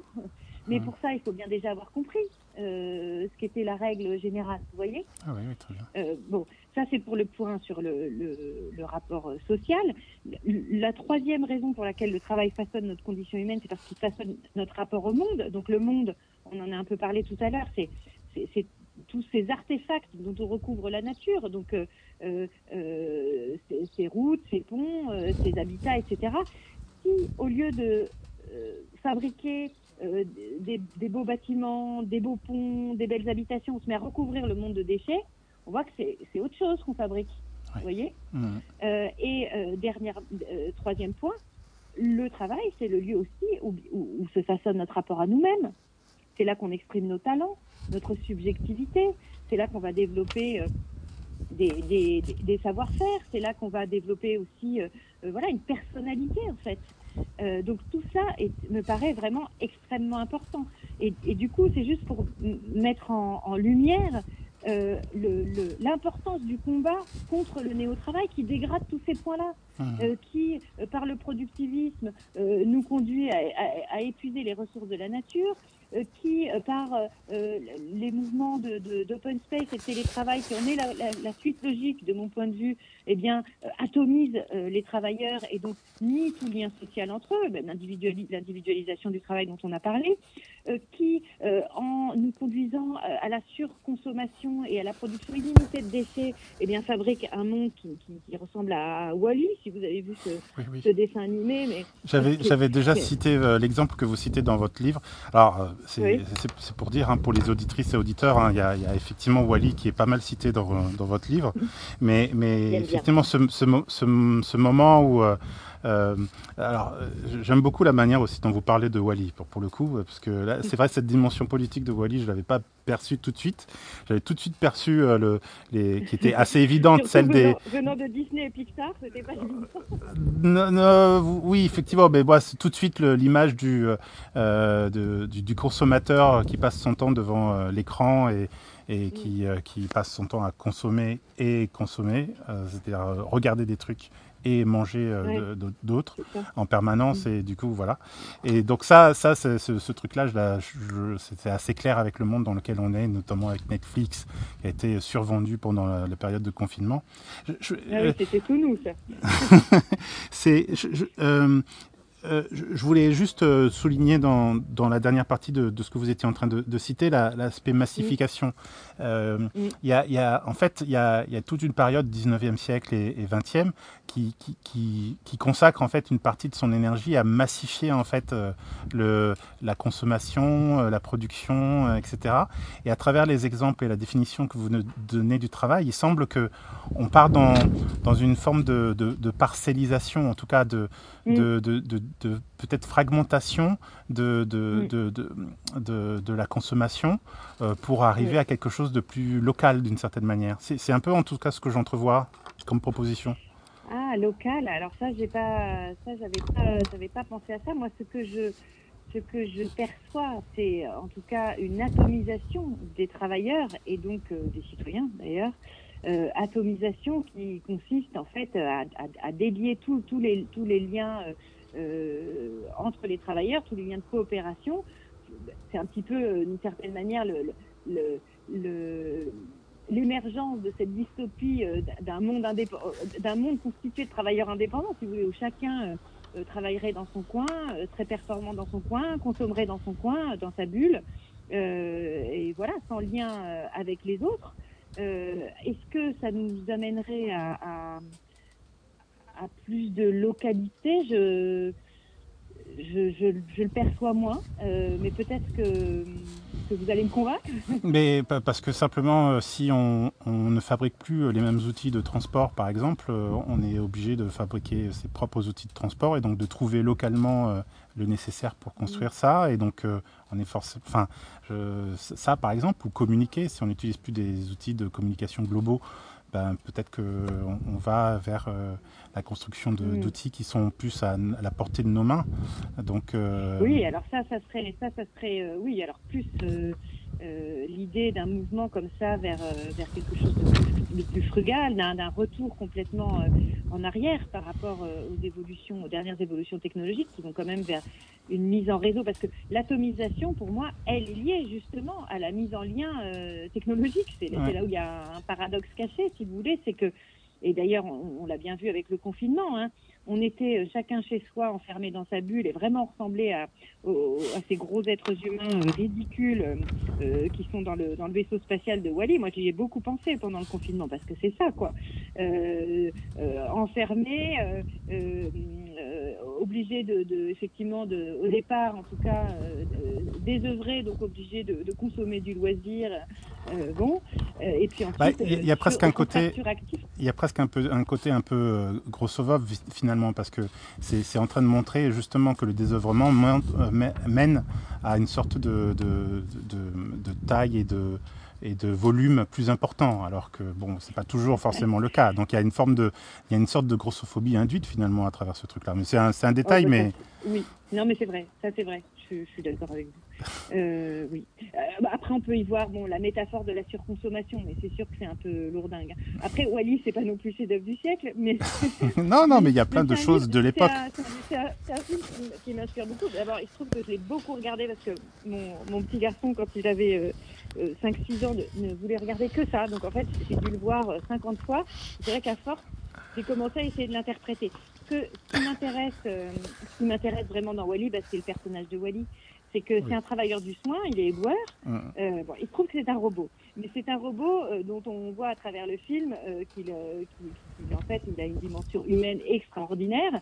D'abord, c'est un robot qui se déprogramme lui-même. Mm. En gros, il est programmé pour fabriquer des tas de déchets toute la journée et qu'il se met à cesser de le faire puisqu'il tombe amoureux d'un autre robot. Mm. Donc, c'est, un, déglingos, si vous voulez. Ouais.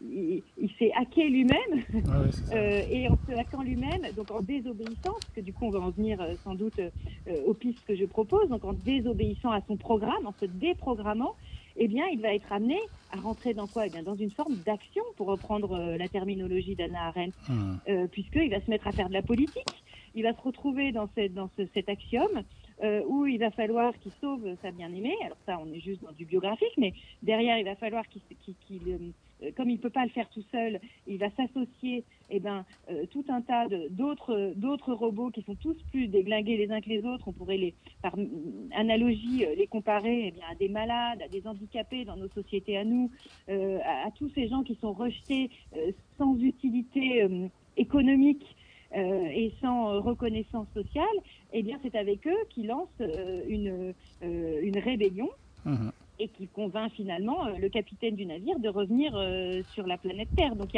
y a, quelque chose qui m'intéresse beaucoup dans l'articulation entre son travail, en plus un travail très euh, méprisé entre guillemets, ce n'est qu'un petit éboueur, et voilà la- la- la- l'action extraordinaire qu'il fomente en s'aidant des autres pour ramener l'humanité sur Terre. Il y a quelque chose d'assez joli là-dedans. Et par ailleurs, Wally est un bricoleur.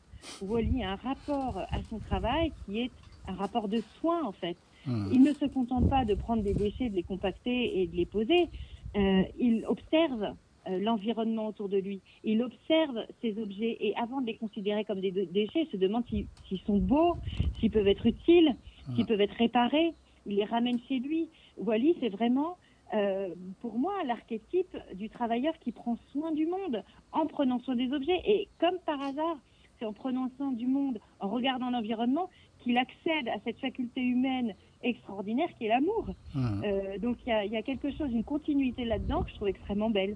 Oui, oui, oui, non, mais c'est tout à, tout à fait vrai. Moi, il y a quelque chose, je vois quelque chose de, de, de, de célébration un peu de l'ouvrier, quoi, hein, parce qu'il y a, y a même tous les, Oui. tous les trucs, parce qu'il a son petit. euh, euh, alors, c'est l'ouvrier américain plutôt, parce qu'il a, il a sa petite caisse dans laquelle il a son sandwich, etc. Oui. Et donc, ça, ça, ça apparaît un peu dans, dans ce truc-là. Mais, et puis, moi, ayant commencé à travailler dans une usine euh, au, début de, au début de ma carrière, euh, il y, a- Mm. il y avait, il y avait ça chez certains des travailleurs avec qui j'étais. C'était euh, ce le- ces petits trucs qu'ils gardaient euh, de leur quotidien, enfin, ou de, de, de l'exceptionnel qu'ils collectionnaient, etc., Mm. et qui, qui, qui constituaient euh, à, la- à la fois une sorte de, de divertissement, mais aussi une sorte d'a- d'attachement au travail bien fait d'une certaine manière. Quoi. Exactement, et un- une réinjection, je dirais, de l'œuvre Mm. dans le travail cyclique. Tout à fait. ouais, Parce qu'effectivement, en bricolant un petit objet, en se le mettant euh, euh, dans son casier ou sur sa table, ou c'est quoi? Ben, c'est, le début de l'art en fait. Hein. Mhm. C'est, une fabrication d'œuvre, effectivement, avec cette notion de maîtrise. Vous avez raison. Mhm. C'est-à-dire qu'on sort de la tâcheronisation quand on a quand on fait ça. Mhm. Euh, on n'est plus simplement euh, euh, un, euh, je dirais un, un travailleur remplaçable qui effectue euh, un processus abstrait, enfin qui, qui, qui, qui suit les règles d'un processus abstrait qui, qui lui a été donné par un manager, mais au contraire quelqu'un euh, qui a un projet, qui, euh, qui avec des objets déjà existants décide de fabriquer autre chose. Et c'est vraiment ce rapport-là au travail, moi, que- qui, qui me paraît prometteur. Mhm. Euh, pour, euh, pour théoriser un petit peu cette euh, approche-là, je pourrais l'expliquer de la façon suivante. Il me semble que ce qui caractérise le, pro- le productivisme, euh, c'est donc la quête illimitée de, de, de, de production et donc de profit, voilà, sans fin. Et donc le productivisme, il suppose l'application d'un processus qui, par nature, est encore une fois illimité et ne s'arrête jamais. Euh, c'est vraiment l'impression qu'on a quand euh, quand on travaille en entreprise, même en tant que cadre d'ailleurs, et qu'on voit que bah, tous les 31 décembre, on fait le point euh, sur les profits de l'année, et hop, on repart au 1er janvier, et il va falloir faire 10% de plus. Vous voyez, il y a vraiment Mhm. cette idée comme ça de infini quand même de, de, de rapport à la production. Mhm. Eh bien, euh, ce processus, il, en gros, c'est l'application de, de, de cette espèce d'impératif comme ça, euh, euh, assez trivial, selon lequel la fin justifie les moyens. La fin, c'est le profit, le Mhm. profit le plus grand possible. Et du coup, la fin justifie les moyens. Ça veut dire, pour atteindre tel profit, allez, mettons 10% de plus que l'année dernière, qu'est-ce- de, quoi- de quel travailleur j'ai besoin, comment je les fais travailler, euh, comment je découpe les tâches. Vous voyez cette logique du calcul comme ça qui préside à notre modèle économique. Le bricolage, pour moi, c'est exactement l'inverse. Dans le bricolage, les moyens justifient la fin. C'est exactement ce que nous montre Wally. Les moyens justifient la fin. Quand il va tomber sur une boule à facettes, euh, sur un Rubik's Cube, euh, sur, euh, euh, je sais plus quel objet, des cuillères, etc., des trucs qui l'intéressent, une, une ampoule, eh bien, ça devient, comment dire, un, une, nouvelle, un petit miracle dont il va falloir s'occuper et qui va générer un nouveau projet. Euh, une décoration, euh, euh, l'embellissement de sa maison, etc. Et donc, voilà, c'est cette inversion du processus par le bricolage qui me semble être, alors ça peut paraître très théorique comme ça, mais une voie, en tout cas spirituelle, par laquelle nous pourrions nous orienter dans un travail qui ne consisterait plus en la reproduction de- des tâches, mais plutôt en une espèce de tâtonnement, un tâtonnement humble, Mhm. euh, un tâtonnement euh, que l'on ferait avec les autres, en coopération avec les autres, euh, et le refus de toute forme de programme fixé d'avance pour tenir compte des situations et de l'environnement dans lequel on est. Oui, je, je vois bien. Mais alors, euh, du, coup, du coup, en fait, du coup, je, je, je pense à, à- j'ai- quand vous parliez de, de bricolage, etc., je, je repensais à tous ces hackers euh, du, du début de la Silicon Valley, de la révolution numérique, etc. Et, et du coup, je me suis dit, mais ils ont, ils ont, ils ont commencé à poser en fait des, des, des briques du monde dans lequel on est, en se disant que de toute manière, euh, tout le monde se mettrait à faire un peu comme eux et, et à être des bricoleurs et à être donc chacun d'une certaine manière émancipé et, euh, et autonome par rapport à ce, à, à ce savoir qui leur permet justement d'utiliser ces moyens. Et donc euh, l'apparition euh, notamment. Et alors du coup à travers les outils, ben il y a, il y a, y a, il y a la création d'un sujet d'une certaine manière qui, qui, qui, euh, qui, qui le fait, euh, qui, qui le fait utiliser des moyens. Donc, euh, par exemple, on va écouter une vidéo euh, de, sur YouTube de Tout le monde s'en fout pour être plus pour atteindre un résultat justement de quelqu'un de plus euh, de plus éclairé sur le monde dans lequel on vit ou, ou de Mm. je sais pas de regarder d'autres vidéos sur euh, euh, les, les coupes euh, les coupes menstruelles pour comprendre un peu comment euh, ça fonctionne etc etc enfin tout un tout un ensemble de, de, de choses qui vont permettre de qui vont nourrir justement cet obje- ce, ce- cet objectif d'une certaine manière de de, moy- de, de, de résultats donc Mhm. à travers YouTube et tout ça, il y a, il y a- il y a quand même cet aspect-là des choses. euh, qui... Mais, mais je, je comprends bien que dans le process, il y a quand même euh, euh, le, euh, le- l'exploitation et Mm. qui, est, qui est complètement masquée, et qui est complètement, qui est complètement. Alors, du coup, comment on fait pour... euh, parce que vous voyez la, la liaison, hein, c'est comment on Mm. fait pour résister à tout ça? Bah, c'est une question vertigineuse et je pense même pas euh, avoir trouvé, euh, enfin je, suis sûre de ne pas avoir trouvé véritablement la réponse, en tout cas dans ce livre-là. Je, je vais continuer euh, mes recherches, mais j'ai des pistes. J'ai des pistes, mais qui, qui je vous l'avoue, sont pas euh, totalement satisfaisantes, même si en fait c'est plus des pistes éthiques en fait qui permettent euh, au jour le jour peut-être euh, d'avoir un, un rapport plus plus heureux euh, et plus euh, plus juste euh, à son travail. Euh, D'abord, penser.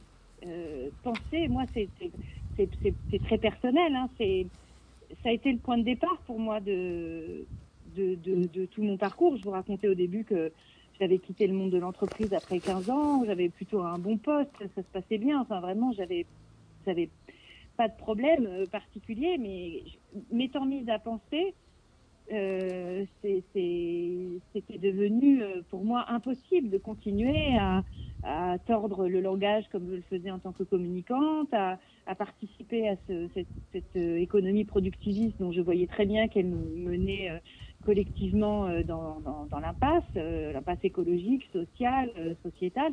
Donc déjà, si, et, et je pense que d'une certaine manière, le confinement a provoqué ça. Euh, comme il y a eu un- une sorte d'arrêt euh, forcé du travail, Mhm.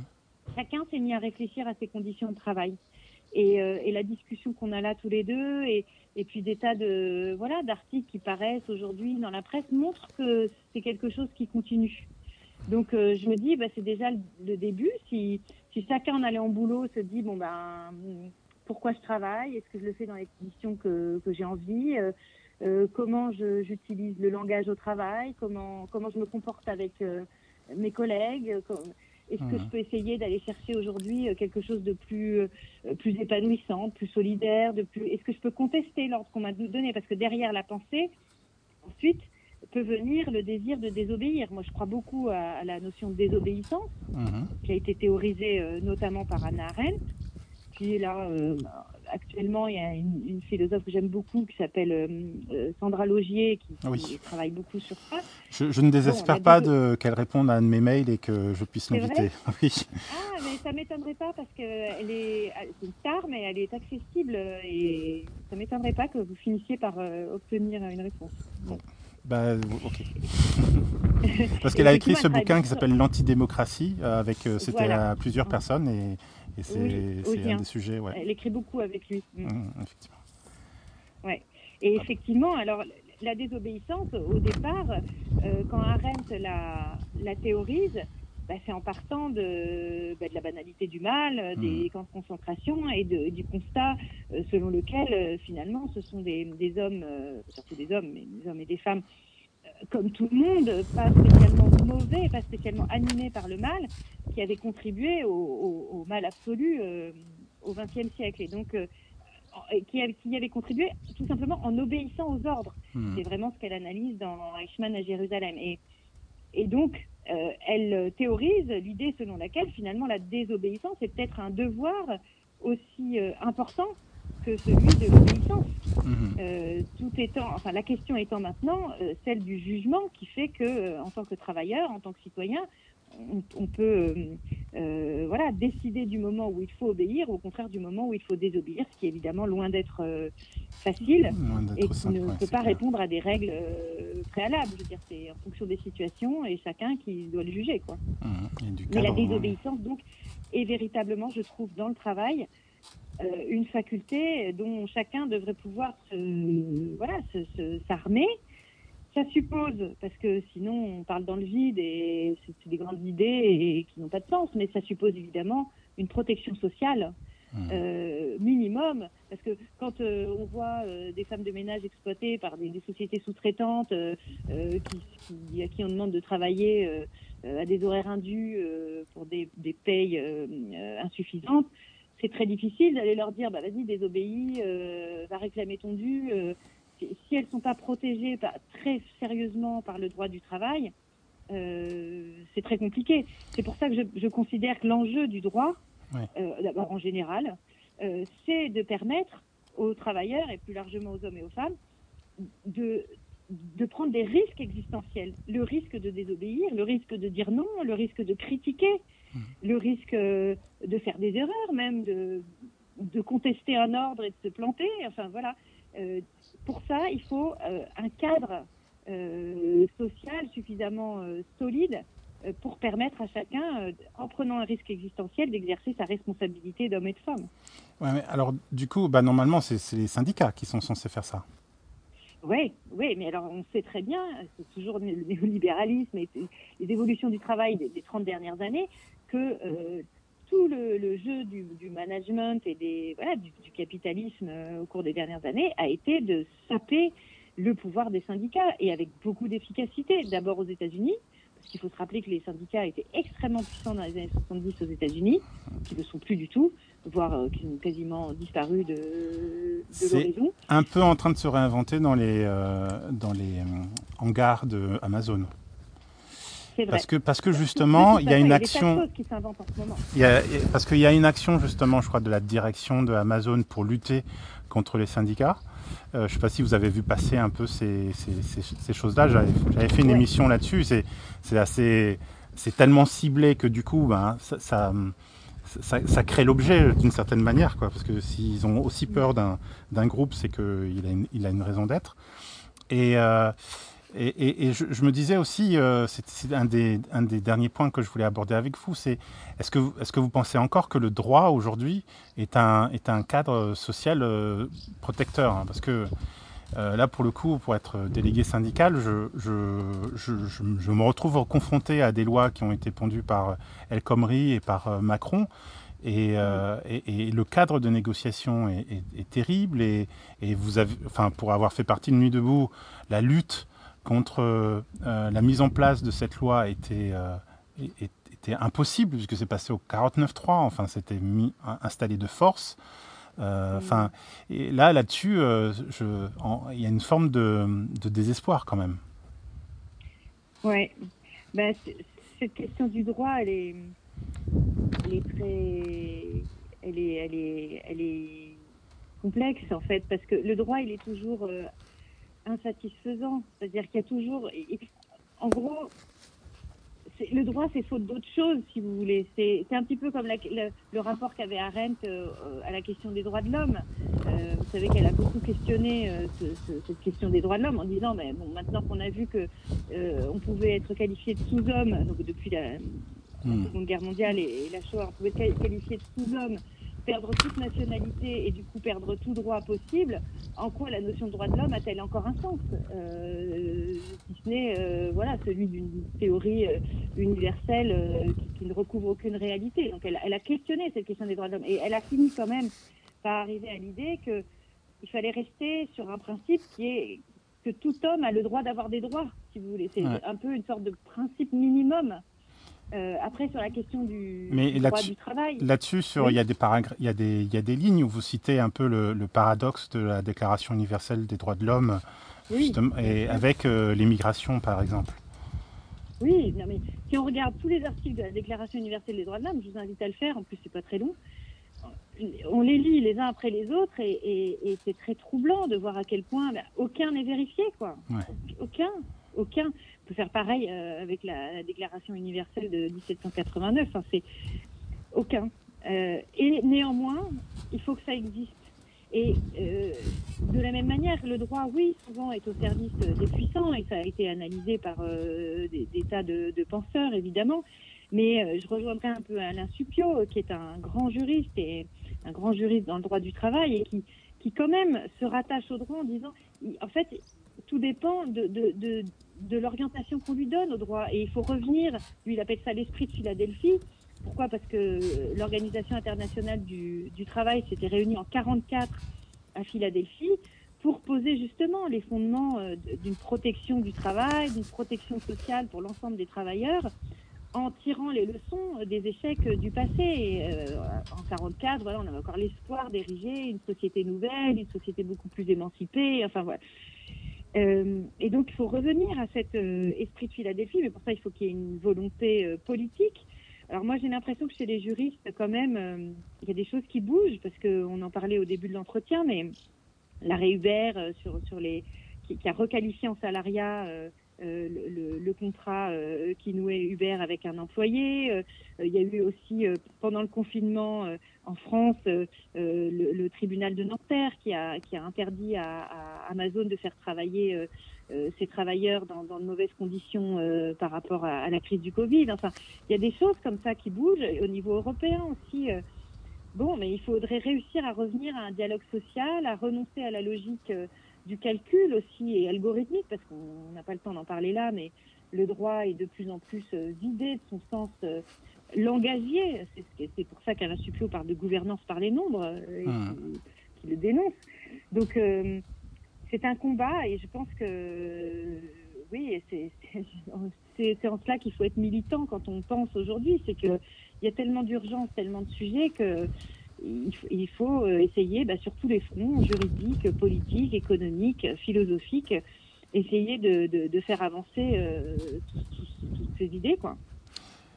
C'est très riche, c'est un beau programme, c'est plein de, c'est à la fois plein de fraîcheur et en même temps c'est une lutte très ancienne. Mais euh, ce, qui est, très rassurant, c'est qu'en en fait, il y a, on est en train de recoller un peu toutes les briques anciennes de nos euh, de nos, euh, de, des géants sur lesquels euh, des géants militants et, revendicateurs dans, sur lesquels on, s'appuie. donc je pense que jour après jour, tout ça se construit avec, avec des collègues, avec des camarades, avec, par la lutte syndicale notamment. Hein. Je vous remercie énormément. c'est moi qui vous remercie. C'était une longue conversation, c'était pas forcément facile, donc je, je, vous remercie encore de, de m'avoir consacré ce temps-là. Euh, ben, normalement, voilà, ça se termine 22h25, euh, 27. Euh, C'était en fait une émission enregistrée euh, le vendredi qui précède. Et, et, puis le mois prochain, on se retrouve ou pas, parce que c'est le mois d'août. Peut-être que ça sera les vacances. Euh, merci en tout cas énormément Fanny Lederlin, donc euh, l'autrice du livre Les dépossédés de l'open space, une critique écologique du travail. Pour moi, c'est vraiment euh, un, un, très grand livre, sincèrement. Je pense qu'il n'y a, a, pas grand, beaucoup de livres pour moi qui, qui vont compter et qui. Il y a un bouquin de Pablo Servigne qui s'appelle L'entraide, qui pour moi est aussi une, une, une bonne référence. Euh, et donc euh, vraiment, j'en- j'encourage parce que ça reprend les bases et puis ça analyse le monde dans lequel on est. Et, euh, et puis, euh, et puis voilà, ça, nous, ça donne une bonne base pour dire que la lutte n'est pas finie parce qu'il y a des outils euh, militants et des outils intellectuels derrière et c'est ça qui donne de l'espoir. Merci encore Merci. et puis, puis j'espère qu'on aura l'occasion de se croiser en, en chair et en os dans Moi un aussi. espace, Dans, dans des luttes. dans des luttes, oui, sur, euh, sur des pavés. Voilà. Bonne soirée, au revoir. Merci.